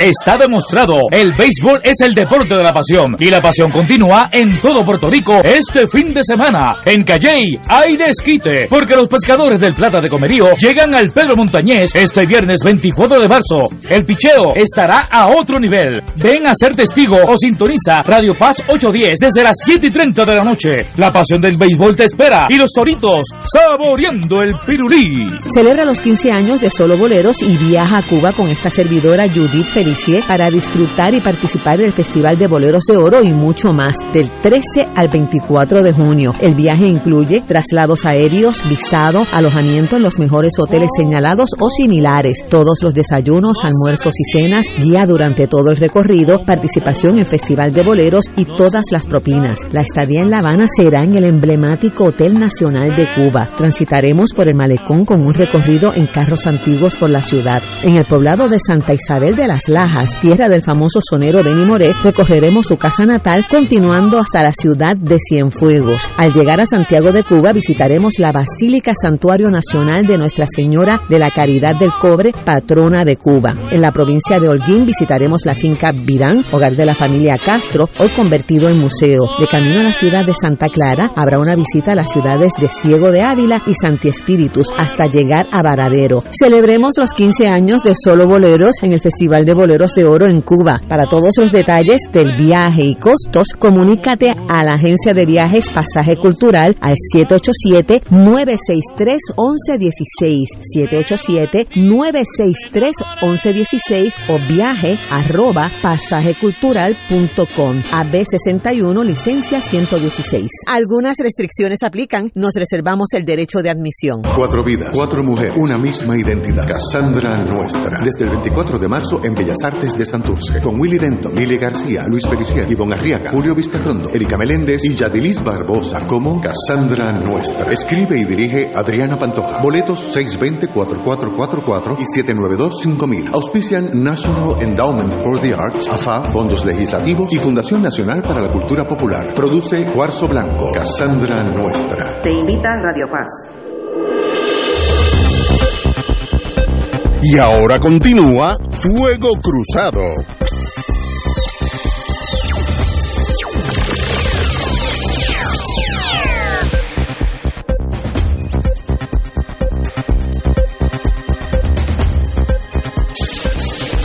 Regresamos, amigos y amigas, a Fuego Cruzado. Nos quedan unos minutos, pero hay una noticia que es tan triste. Perdón. No, lo, lo que no quiero olvidarme, y, y perdona mi interrupción, es que mañana a las 11 de la mañana, eh, por lo menos los independentistas honramos eh, la muerte inesperada de Chagui Mari Ay, Pesquera. bendito, ese cuatro- El asesinato. asesinado Cuarenta y pico años. por eh, por un por un eh, por un medio loco el 24 de marzo de 1976 47 años. 47 años tengo aquí el mensaje de Rosy Ay, Dios mío. eh, su hermana que dice que se han cambiado se han puesto banderas nuevas ¿En dónde? y que en el viejo en el cementerio Ok, del de viejo San San Juan a las 11 de la mañana eh, algunos puertorriqueños hemos ido o tratado de ir por 47 años consecutivamente Wow. Eh, a mí me tocó eh, darle la noticia al padre y a la madre y traerlos a Puerto Rico No, no, no, eso tiene que haber sido te- escandaloso. Bueno, yo espero. Pero están, digo, obviamente se sobreentiende, estaban fuera del país al momento del crimen. Bueno, yo había volado, yo había acompañado a Maribras la noche antes Ajá. de San Juan a Nueva York eh, y Paquita estaba en una sabática universitaria de UPR, estaba enseñando en, en CUNY, en, en Brooklyn eh, College. Ok. Eh, era residente de, del lado occidental de Manhattan y, y Maribras iba a una visita a Naciones Unidas y a dar un par de conferencias en universidades y reuniones con abogados, etcétera. Este, pues y ahí me tocó esa experiencia. No, Hace Pero exactamente usted, a- a 47 usted le notificaron el crimen y usted a su vez tuvo que notificarlo. Bueno, a mí me llamaron eh, y yo tuve que entonces eh, tuve que usar un, un ardid, digamos, para que Paquita se trasladara al, al aeropuerto sin yo decirle nada de nada. Fue una oración, una oración porque eh, sin respirar. Y entonces montarme en un carro, eh, ir a buscar a Juan a Brooklyn, a donde se estaba quedando, y José Laluz me dijo, yo no me atrevo a darle esa noticia. Y yo le dije, pues yo se la doy. Y lo terrible es Y que no se ha podido dársela. esclarecer. No, eso se quedó en la nada. Eh, los autores intelectuales, los que diseñaron, porque fue un asesinato político, el compañero Juan Maribra estaba en medio de la campaña electoral como candidato a la gobernación en, la, en ese año, en 1976. Sí, el loquito ese, Eh, eh, el ese fue, gatillero. ese mano. fue el que el que aló el gatillo, pero, Sí, sí, pero pero él no- ha habido una, una actitud eh, deliberada de parte de las agencias, particularmente de la agencia federal, el FBI, de no darle información para que se pueda esclarecer finalmente este vil asesinato. Y yo leyendo los otros días del asesino, porque eso es lo bueno de Google, que, que uno puede darle para para atrás. Eh, el asesino era nieto del cónsul de los Estados Unidos en Santiago de Cuba, eh, en época, bueno, pre, pre, pre Fidel Castro, pre, y casado con una cubana santiaguera. Este, y de ahí viene pues esa etnia. Oye. O sea, él era nieto de un cónsul de los Estados Unidos en Santiago de Cuba. Y quiero aprovechar, Ignacio, lo que ya te adelanté, eh, alguien que acaba de fallecer en el estado de Nevada, eh, el teniente Alex eh, Joseph La de la Cerda, que fue quien le puso las bombas eh, al colegio de abogados también para esa época. La- los 79. explosivos para volar los aviones. Era un, un oficial del Navy totalmente corrupto, totalmente corrupto, una cosa espantosa. Nos quedan unos minutos. Hay una noticia que es tan y tan triste que qué bueno que se nos está acabando el tiempo. Y es, muchos duermen en edificios abandonados. Y hay un artículo en el Nuevo Día, no, Nuevo Día no, Primera Hora, que es en detalle la mucha gente que está viviendo en casas abandonadas, eh, escuelas que han sido cerradas, y ese uno vive en una cápsula que uno ni se da cuenta que eso pasa alrededor de uno. Y el doctor Vidot, Vargas Vidot, cito, yo que llevo treinta y pico de años en las calles y sigo en las calles, veo que las personas, veo a las personas deteriorándose cada vez más, muriendo cada vez más rápido. Así que se está poniendo acrecentando el problema. En, vez de ir vamos para atrás. Y eso es inaceptable en este país. Porque aquí eh, hay sobra de dinero según... Y se supone que estamos en una burbuja, eh, donde los indicadores económicos sí, sí, han mejorado. todo está mejor. Te voy a dar un solo ejemplo, eh, precisamente cerca de Río Piedra. Calle de Diego, esquina, eh, eh, esquina auto, eh, eh, eh, puente de Trujillo, de Expreso de Trujillo Alto. Usted allí se encuentra con un mínimo, mínimo de 50 eh, sin hogar y, y, bueno, me, me da la impresión de que todos ellos adictos Dios mío. eh, y no atendidos por la sociedad puertorriqueña. Usted, Eso- usted examine donde antes quedaba el Pastrana Mango Tree, antes, donde antes quedaba la pizzería de la esquina, aquello hay una comunidad de no menos de 50 Eso sin hogar. en un Puerto Rico que tiene en el banco más dinero que nunca, de verdad entristece. Nos hemos olvidado de eso. Porque somos una sociedad que nos debería dar vergüenza a nosotros. Nos debería dar vergüenza. Señores, mañana viernes, Benerdí a las Muchas gracias, 17. Ignacio. Como siempre, rápido.